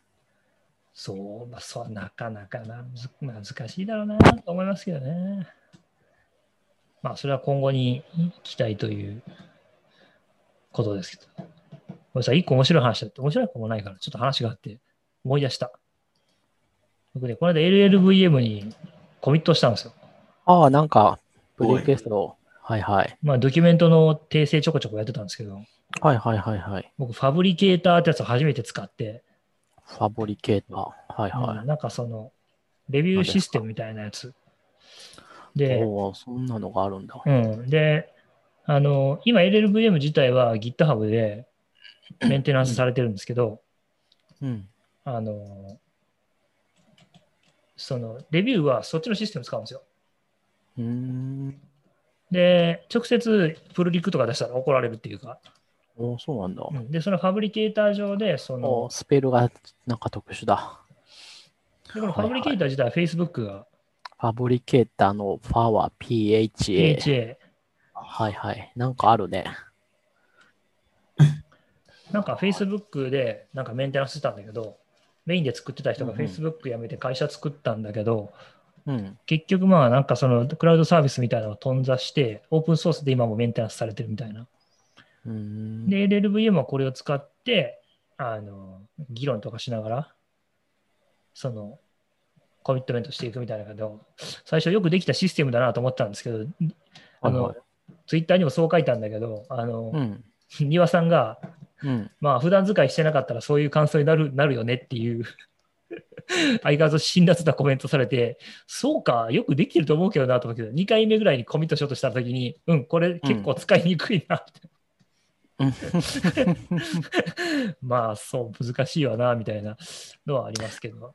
まあどうなんだろう。なんかパッと見た感じはすごいよくできてるなという印象を私も受けましたよ。なんか、なんていうか、LLBL のプロジェクトってやっぱり、いわゆる普通のなんかプロジェクトとは違って、なんか、ものすごく巨大じゃないですか。うんで、で例えばこの CI、LMVM ビルドボットっていうのは、これ多分 CI の状況みたいなものを多分リアルタイムに表示してそうなんですけど、うんいや、それの UI とかなんかめっちゃ、普通こんなプロジェクトの数ないから、こんな UI が他のプロジェクトで必要になることはないんだけど、もう LLVM しかこんなん使わないだろうっていうのがすごい綺麗に作られていてすごいなと思って、なんかこうアーキテクチャが、なんていうかこの LLVM ビルドボットの表？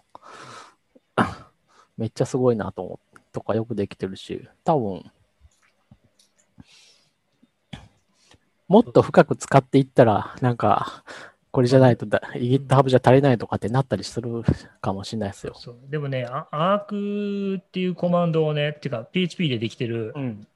ツールで自分のところから、その、直接ここにそのコードとコメントみたいなのをコミットするんですよ、このファブリケーターに。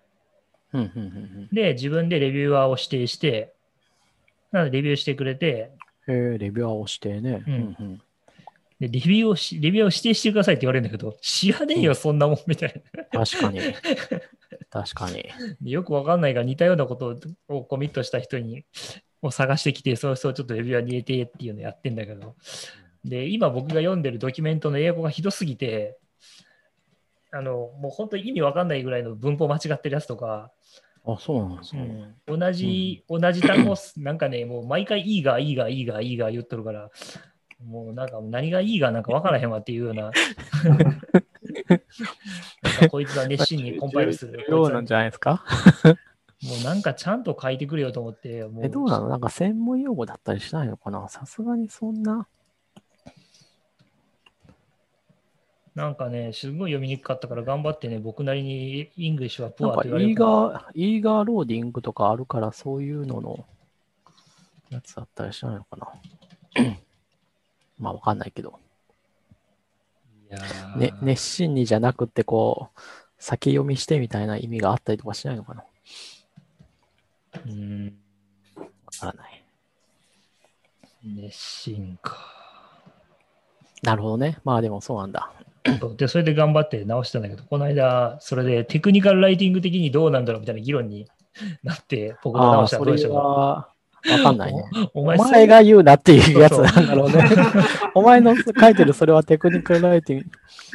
まあでもそんな議論できないしね。本当にそそうう。いイズが文章に3回出てくるような文章を書くなよって、イズなんとかイズって書いてあって、意味がわかんねえよとか、タイポなのか文章なのかわかんないしさ、ほんで文章が3行とか4行とか、ざらで文章書くから読みにくくて短文に切ってくれよみたいな、なんかそういう指摘をガリガリやりながら書いてたりとかしたら、お前のこの言ってることは、なんか途端途端に受け身になってるし、ちょっと分かりにくいんだけど、そもそも本当にこれはクリアなのか、テクニカルライティングでこういうこと言ってる本があるとかあんのとかって言われて、お前元の文章は読んだことあんのとか言いそう。まあ、という喧嘩を売るわけでもいかんし、どうしようかなと思って、腹立つからテクニカルライティングの本読んで突きつけたのかなと思って、今ちょっとテクニカルライティングの本探してんね、英語の。あ、それでツイッターにそういうことを書いたのか、さすがにわからんなと思って。なんかこう、書く方はなかなかね、そう正直僕ね、日本語やったら戦う自信あるんですけど、あの、もう散々文章を書いてきたんで、英語はね、やっぱニュアンスとかも分からへんから、わかんない。わかんないし。いや、そうなんうですよ。ん。だからその、今 LLVM って第3世代かなんかの JIT コンパイラーがが入ってて、うん。ORCJIT V バージョン2かなかなんか入ってて、そこの、まあ、チュートリアルがあるんですよ。チュートリアルっていうか、まあ、その、アブストラクトみたいなの書いてる文章があって、うん。で、まあ、正直、もう全然そこの文章、メンテナンスもされてなくて、あの、多分一発目に書いた人のまんまみたいな。で、まあ多分その ORCJIT の機能を多分変化したりしてるから、文章書きにくいっていうのは多分そうなんだろうなと思うんですけど、文章のスタイルにもう今これふにゃふにゃで、3章以降は全然アップデートできてなくて、もうみんなの活発な、あの、なんだろう、貢献を期待しますみたいなことを書いてるくせに、なんでお前そんな死を抹殺ついてくんねんみたいなふうに僕は もう書いていったらええやんっていう。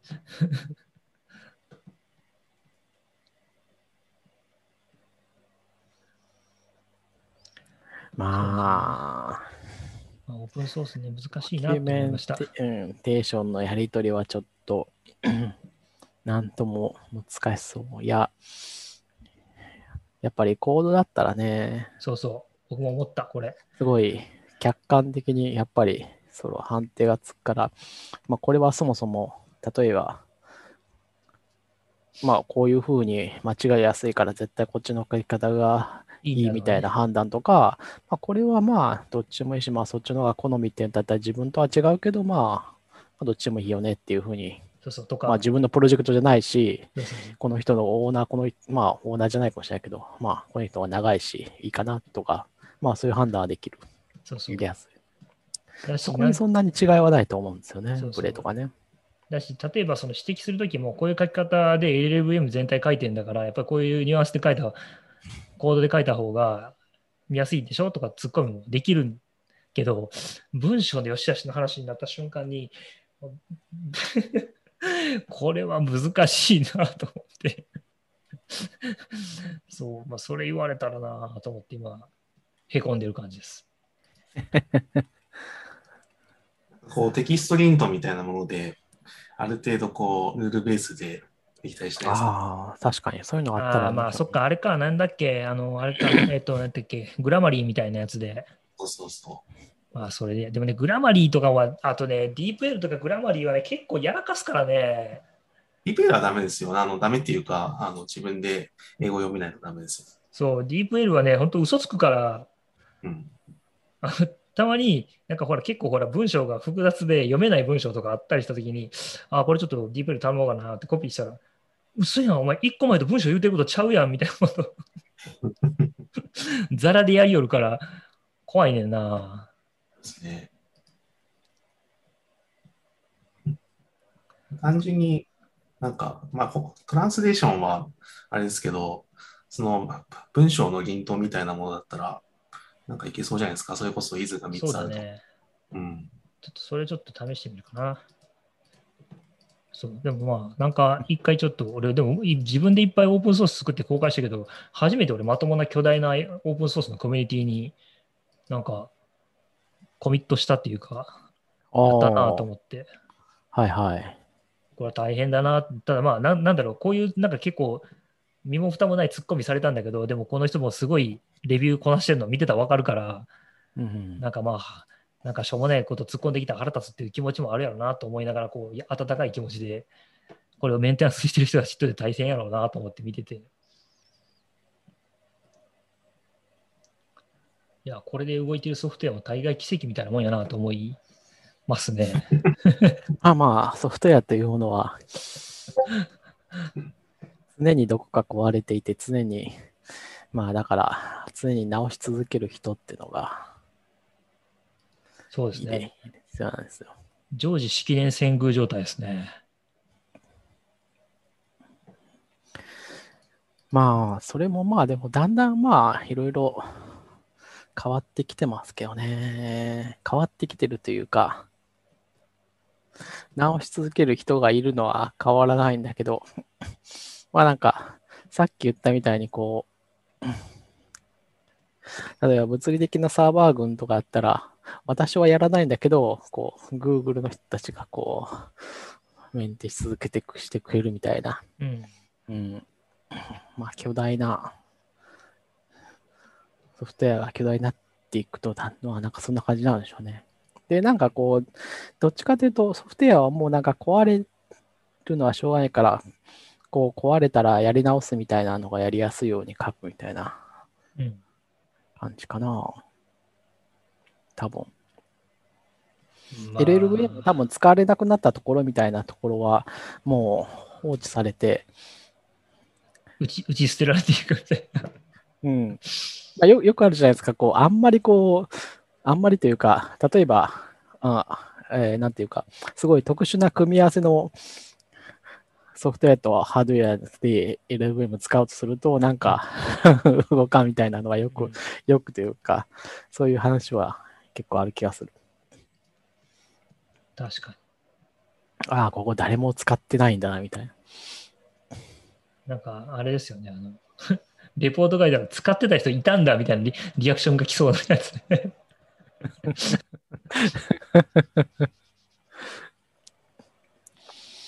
まあ、あとね、使う人がいなかったら、まあ別にこう、存在になっていきますよね。なんかそこ、あそこ壊れそうだけど、多分誰も使ってないからっもういいや、みたいなね。ていうようなことは、あんまりこう、そんな気持ちで書いてると思われたらダメだけど、まあ、ありますよね。まあ、っていうか、まあ、何もな、最初から完璧を目指すのはちょっと間違ってるから、本質的には。もうなんか、結局その、なんだろう、面倒を見てる人の、こう、最終的には気合と根性みたいな ことに結局はなるというか。そうですね。そう、でもね、まあでもだいぶ、いろいろ LVM だいぶじっと周りが頑張って勉強したら面白かったから、ぼちぼち内部のコードとか読み読みたいなと思ってんだけど、なかなか難しいなと。難しいですか？難しそう。まあ、やはり、言語がまず難しい。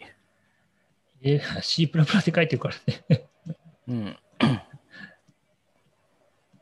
いや、C++ 難しいですよね。難しい。めちゃくちゃ難しい。僕には難しすぎる。うん。あとなんかやっぱね、あの、なんつうかな、パワフルすぎるんですよ、C++ は。そうだし、なんか結局 C の考え方、C のなんか半分アセンブラみたいな性質と、やっぱりその最近のモダンな、その、ものの書き方、要するに入してもデリートするって基本的にそうなのまあないじゃないですか。あの、言語において。え、でも、うん、そうだな。いや、デリートある、あるんだ。デリートしますよ。あまあでも、まあ、スマートポイントは、基本的には最近はスマートポイントは使うからデリートしないですけど、C プラプラも。でも、やっぱりなんか、なんか僕がずずっと、僕 C, C から入って、ちょっと C プラプラちょっとだけ舐めて、うん、で、C プラプラを使いこなしてもないぐらいで、ちょっとクラスとか作ってやったぐらいで、で、まあなんか Python とか勉強して、で、Swift とかやって、最近その Haskell とか新しい言語を見て、で、また C の10 10何本とか見たら、17とかの新しいやつ、C を見ると、なんかこう C とその Swift とかの、要するにそのモダンな言語の間で、こう、肥大化していく C がすごいなっていう気がするんですよね。なんかその、あの、コピーと、なんかローカル変数の、なんつったらいいかな、受け渡しとかをいかにこう C っぽくなくすかみたいな、あの、ことをずっと、あの、C プラプラは模索してるのかなと思って見てたり、で、なんかそれをやるためにいろんな仕組みを入れていくとどんどん肥大化してぐちゃぐちゃになって いってるなっていう。けど全部整合性取れて確かに少しずつ仕様を全部読んでいって書くとめちゃくちゃ綺麗で早く動くんだけど、これは難しいなっていうのがやっぱ C プラプラすごく多い気がします。うんうんうん。だから C プラプラ書いてちょっと Swift とか書くと、うん、これだよねっていう。なんだろう。こういうふうにまあまあ、地元に、はい。ホームで、ホーム、ホームに、それは、そううん、ホームに帰ってきましたみたいな。まあ、よ、よくあるやつだと。そうで、もともと僕は C ど側の人間だったはずなんだけど、もうなんか Swift とかあの辺を書くと、ああ、なんだ、こんな公開関数も使えないのか C++ はとか、ああ、そっか、ここ一定データ使わなきゃいけないのがめんどくせえな、みたいな、なんかそういうのはやっぱり大変ですね。あそういうもんすか。うーん、なんか C++ の方はなんかもっと強力そうな気はしてたけど、どうなんだろう。あ協協力っていうのは？いや、え、最最新の C++ はもっとなんか何でも、え、Swift の方が、とかの方が、こう、あえてこう、できることを抑え込んでるっていうか、文法の、新しい文法にも結構慎重だしみたいなところはあると思ったんですけど。ああ、でも、だとすると僕はだから C++ を全然だから使いこなせてはないと思いますけど、うんうんうんうんでもやっぱりちょっとしたことをやろうとすると、なんかね、あ、そうか、それはまだできないのかっていうのが多いっていうのが、うんうんうんううんん、まあでも、でもできない理由はなんとなくわかるんですよ。確かにこれ C で実装するってなると結構めんどくさいなとか、なんか、あこれ大変なんだろうなとかっていうのはなんとなくわからなくはない。けどやっぱり Swift の方がすっきり書けるよねって毎回思すっきりっていうのはそうだと思います。う。うんうんあとどれぐらい C、C プラで書いた方が早いのかっていうの結構なんか僕最近 懐疑的なんだけど、あんまこれ知ると C プラプラスプラス速さ？速度？実行速度、実行速度。そんな差が出んのかなと思って。実行速度？いや、ものによるってやつじゃないですか、それこそ。うん。で、どう、どう、どうなんだろう？ん全然。まあ、あとなんかあんまりう。そこが差にならない。ーとかは、うん、のあたりとかは、まあ C の方とかの方が、まあやっぱこう、文字列、ファイルとか文字列をこう読ん、Swift はこう文字列がちょっとリッチすぎるから、うん単純なパースとかはちょっと遅いなと、なんとなく勝手に思ってるんですけどね。うんそうだな。うん。とは言いながら仕事では Python 書いてるんで Python は書きにくいなって思っていつも書いて Python？る。うん、Python は、あの、まあ、それも慣れの問題だと思います。あれでしょ？えっ、と、まずオフサイドルールでしょ？あの、タブでそうタブ作らない。多分。そして型がない。型はね、なんかタイプヒントっていうのがあるらしいですよ。最近はね。でもあれヒントだけでしょ？ああ、まあでもあれでしょ？あの、いわゆる、その、コンパイラの型、えー実行前の型チェックっていうのがそれで働くわけでしょ？マジで？から、うん俺なんか前それタイプチェックみたいなやつ入れたら全然なんか俺の想像してたのと違って。さすがにヒントを書いて、それが何の 全部無視されるってことはないとは思うんですよ。だから、あれでしょ？その、型が、あの、まあ、例えば戻り値を違う方で受けたり、引数に全然とかがあったら、うん、怒られるんじゃないですか？よし、ちょっと一回やってみよ あとは Py、うん。まあ、Python は、まあでも、結構調べたら Python は、ほら、やっぱり出てくるから、う。そうそう、そそれは確かにいいのと、あと、まあ、あの、標準にいっぱいライブラリが入ってるのと、まあ、ピップの、ッテリーインクルーデットってやつ。うん、あとパッケージがやっぱり充実しているのも確かに Python は非常にいいですね。まあいいや。そう、僕が最近ちょっと LLVM と戯れてた、戯れてましたよっていうお話。うん。いいんじゃないですか。なんかそんなんやってたりします？皆さん。そうなんですやってないですなななんもやってないですね。意外にやってない。まあ、最近はウェブサイトを作るのにハマってるから、そういうああれか、あの、キューバネ Swift ーティスとの。か、うん、キューバネーティスとさっき最初の方で言った。あとあれ、あの、ウェブパックが使えるようになりましたよ、私。Webpack。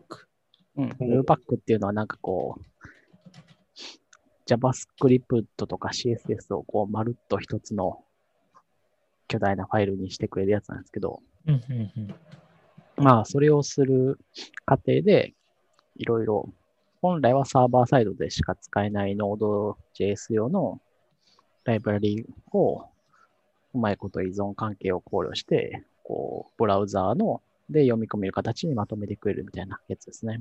ええあれもなんか、難しくって、それめちゃめちゃ巨大になるんじゃないですか？そう、今はそれめっちゃ巨大になって、さすがにおかしいなと思って、これをどうしたら少なくしていけるのかっていうのを今ちょっと研究しています。ええ明らかに手書きしていた頃の、あの、時に導入している、こう、JavaScript のやつの、ま、まあ、ダウンロードしてるサイズを眺めてみても、さすがににそんなにはいかんとなってる。るから、全くなんかこう、一つにバンドル、一つにバンドルすると、まあうん、なんだろう。例えば、5つのライブラリを導入してたら、5, 5つ、まあ、5回の往復が発生するんですけど、ダウンロードの。パイプラインとかがなければ、を、まあ、1回にまとめられるんですけど、うんそれがこう巨大になりすぎると、さすがに、あの、1回で済むとはいえ、それがめっちゃでかいと、すごい初期表示が遅くなるっていう問題があって、うんまああるんですよ。だから、うまいことバランスを探さなきゃいけないんですけど、今今はまあ、まとまったファイルがちょっとでかすぎて、なんやこれってなってるところです。3, 3メガバイトから4メガバイトぐらいある。巨大な JavaScript ファイルができている。困った。そう、なんかそんな感じになりそうな気がするけど、今ね、これ聞いてたら。うん。いや、本来はなんか使ってるとこだけうまいことまとめてくれるらしいからな、まあなんか、工夫のしようはあると思うんですけどうん、まだよくわかってない。いや、ようやく普通に開発ができるようになったって感じね。えいや、なんかね、それのやり方と、その Swift で Web サーバーをか、Web アプリを書いてるから、そっちの方でこう、なんか、まあやっぱり相性が良くない部分があって、えうん。Swift の Web サービスの方、Web アプリの方は、Swift の方でこう、想定されたディレクトリ構造っていうのがあるんですよ。うんここがパブリックルートフォルダになって、で、画像とかはここに入って、それは、あの、ここに入れておけば、え HTML とか JavaScript とかから参照できるみたいなね。うんうんで、それが合わないんですよ。そのツールが、か各ツールの考えてること。その Webpack っていうツールは、その Webpack が生成したうんソースコード、これディレクトリの中に基本的に全部揃ってる。そこでもう、その中で全部依存関係が解決されてるっていう前提になってるんですよ。はいはい、パスっていうか、そそこで見るとね。Web アプリケ、Swift の Web アプリケーションの Vapor っていうフレームワークは、それとは違う構造を想定してるから、うんうんそうそうそうそうそう、困るみたいな。難しいな。そう、それどうすんのみたいな。それ検索しても出てこないし、まあ、しょうがないから、スペーパーの方を合わせる形で一旦解決したんですけど、まあ、それで合ってんのかなっていうのはよくわかんない。なるほど。ああ、もうまあただねめんどくさい。ただ、なんか Webpack の方がやっぱりこう、歴史がすごい長くて、すごいややこしい問題いろいろ解決してくれてる、来てるから、その方がすごい強力で柔軟なんですよ。だから、ペーパーの方は、ルートディレクトリとかを、の設定項目がただあるだけなんですけど、どっちかっていうと、Webpack の方で合わせた方、方で柔軟。だから、えっ、と、まあ、Vapor の方で指定した、えー、ルートディレクトリの方に Webpack の方で全部固めて入れるみたいな、そういうことができるから、そういう、えーふうにやりましたね。なんかこう、普通だ、その JavaScript 以外でも全部まとめることができるような手段がもう用意されてる。うん。うん。いろんなプラグインがあって、これもここに入れたいんだけど、どうしたらいいのっていうのをちょっと調べたら、これ使えばいいよっていうのが、すぐ出てくるから、みたいな感じ。ああ、これはこれで面白いなっていうのはありましたね。ウェブパックか。まあなんか、フロントエンド周りは大変そう、本当に。そういうのを調べていくだけでも、だいたい2個3個類似のやつが出てくるんですよ。そうですね。うん。プレイを取るのがベストなのか、いまいちわかんないでやってますよね。ウェブバック調べてたら、スノーバックとか、なんだっけ。あと、今はバン、今はそもそもバンドルしないんだよ、みたいなのがあって、ブラウザーでもモジュールがサポートされてるから、バンドルはちょっと開発スピードがそもそも遅くなるから、みたいなのもああって、面白いなと思って、大変だなと思って。私が Webpack を使ったのは、その VS コードをうん。のエディター部分だけを分離したあのやつが、まあ、いろんなセットアップが用意されてるんですけど、まあ、その中で Webpack が一番簡単そうだったかなって感じですね。うん。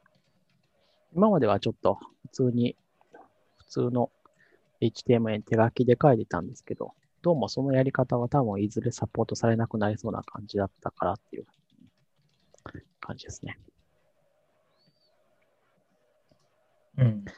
まあそんな感じでフロントエンド、ちょっと詳しくなりつつありますよ。ちょっと詳しいって言ったらあれだけどね。極めてることになりますよ。めっちゃ、めっちゃ大変。そういうフロントエンドってめっちゃ大変。じゃあ、じゃないじゃないですか。素人をそう言いたいんだったら、もう極めたって言っとけばいいんじゃないですか。ゲイだって言っときたらね、あの、逆に誰も相手してくれない。相手してくれないっていう。そうまあ、なんていうか、あの、まあ、やっぱり、こう、ある程度書くと、あの、とりあえずそこら辺にある、あの、いわゆる普通のウェブアプリのプロジェクトみたいなのも読めるようには、なんとなくな読めたり、読め、読んだり、実行して確認したりはできるようになる感じですね。なんかこう、うん。最近のはこう、ビルドしてローカルで開発を、動かす、動かしたりデバックスだけでも結構大変なのが多いから、難しいねって感じで。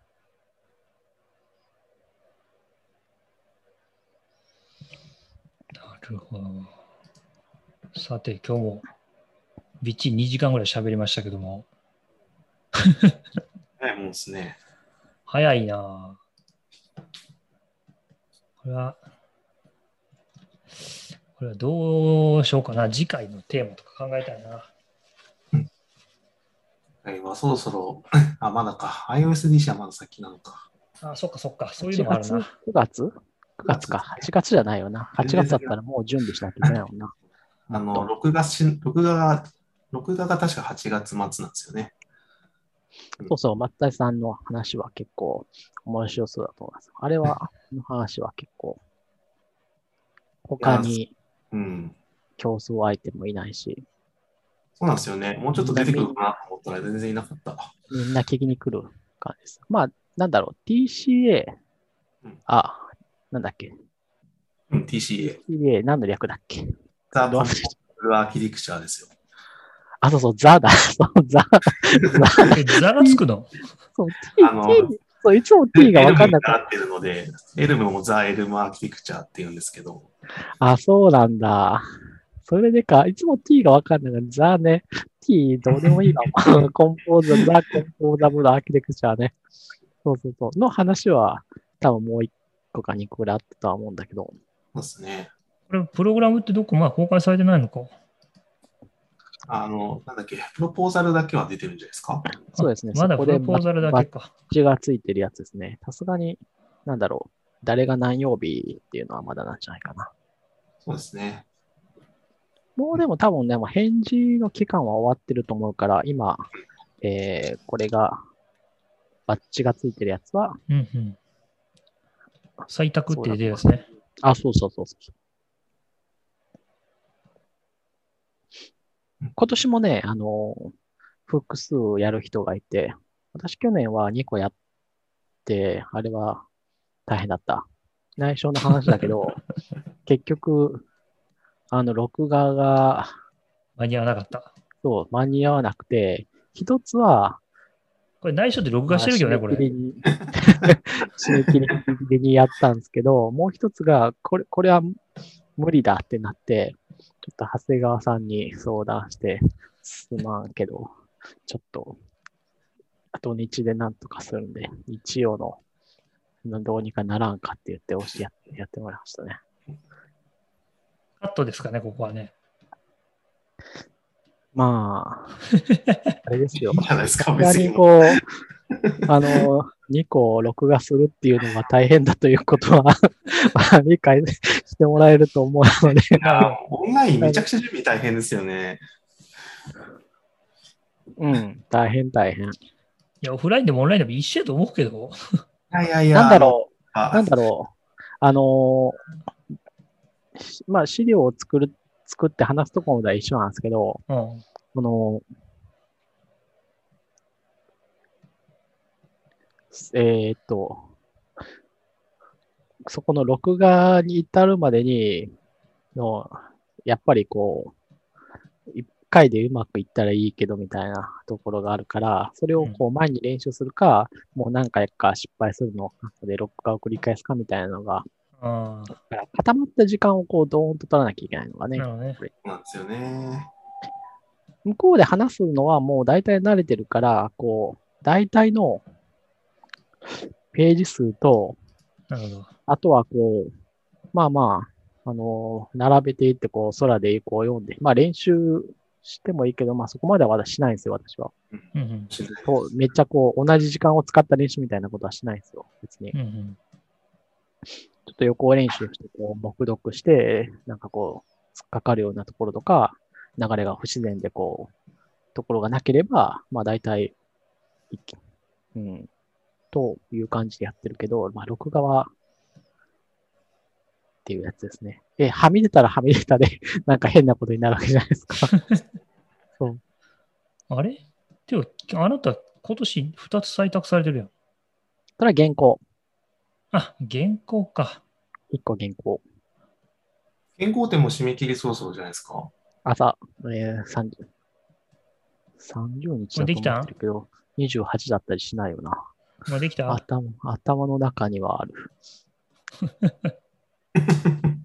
締め切り守りや。原稿はさすがに守らなかったら落ちるから守らないとダメなんじゃないですか。え、ちょっと待ってね。いや。まあまあまあ。えー、そうですよね。31日ですよね。大丈夫、大丈夫。ああまだ大丈夫だった。まあ、この後、この後ですよ。そっか、俺去年、去年、一昨年話したんだっけ？あ去年話してるな。うん、見に行きましたよ。そう見に行っただよね。というか。うん。今日今年はそうだ。俺も、だからもうケツ、ケツが割れてたからもう、どうしようもなかったんだけど。そうだった。物理的にね。うんなんか、今なんか忙しかったのかなってちょっと思ったけど、あ、違うわ。これ物理的な話だと思そう物理的にう。比喩じゃない。物理的っていうか、これ例えではない話だと思う。ケツケツに火 火が火がついてたんですよ、本当に。ケツに物理で火がついたからちょっと大変だ文字通りってやつだっていう。うんいや、わかりました。じゃあ、そうか、でも来週じゃあ iOS 自身の話できないじゃん、まだまだ。何の話しようかな。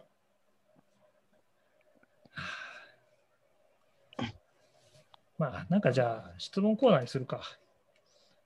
質問なんかほとんど いや、僕ね、岸川さんとかないような。あ、そういう意味で言うとね、まあ、いっか。うん何々で、ICC の話で言うと、うんなんか IUCC のその、プロポーザルをレビューするっていうことをして。て。あれは、あれは、なんか結構いい感じの仕事ができてるんじゃないかと思うんだけど、うん。まあ、なんか、我々のそういう汎用的にやってる仕事って、まあ、どれもそうなんだけど、あれもなんかこう、切り出して、こう、みんなでやった方が、全員幸せなんじゃないかという気はするんだよね、こそれはわかります、ね。私は私でこう、まあ、そんなに間違ってるつもりはないけども、やっぱりこう、あんまりこう、専門外の話にこう、うん、これはもっと具体的にした方がいいんじゃないのっていうのが、それが正しいのか正しくないのかっていうのはちょっと不安になる時があるんだよね。うん。まあそういいう、まあべ別の視点がやっぱりコードレビューとかもそうだけど、絶対あった方がいいから、うんし、まあね、それでクオリティが上がるわけでは、ね、上がるわけだから。うん。あと、まあね、一人がやると、忙しくってごめん、そんなに見れんかったっていうこともあるわけだし。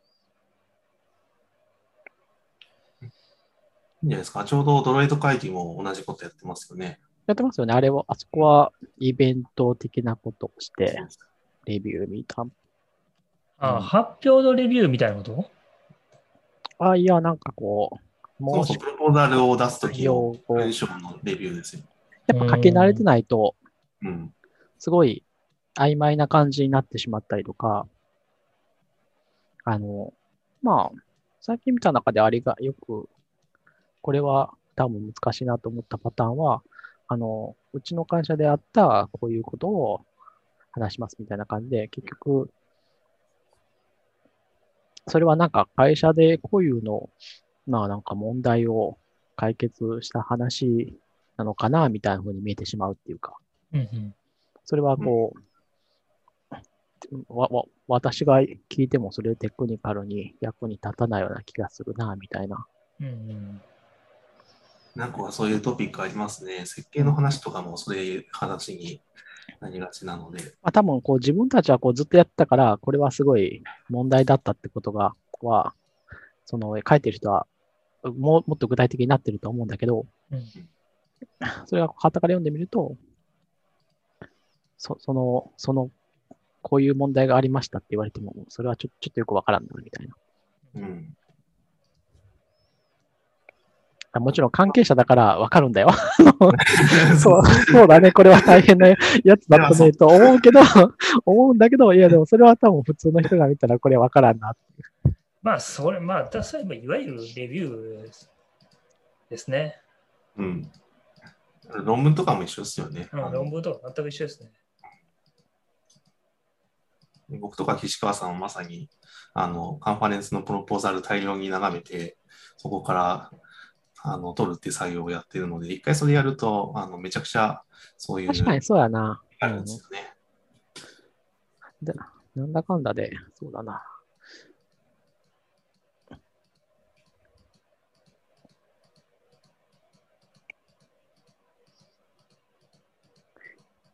まあ、うまいこと、そうだな。だから、なんか、そういうのが、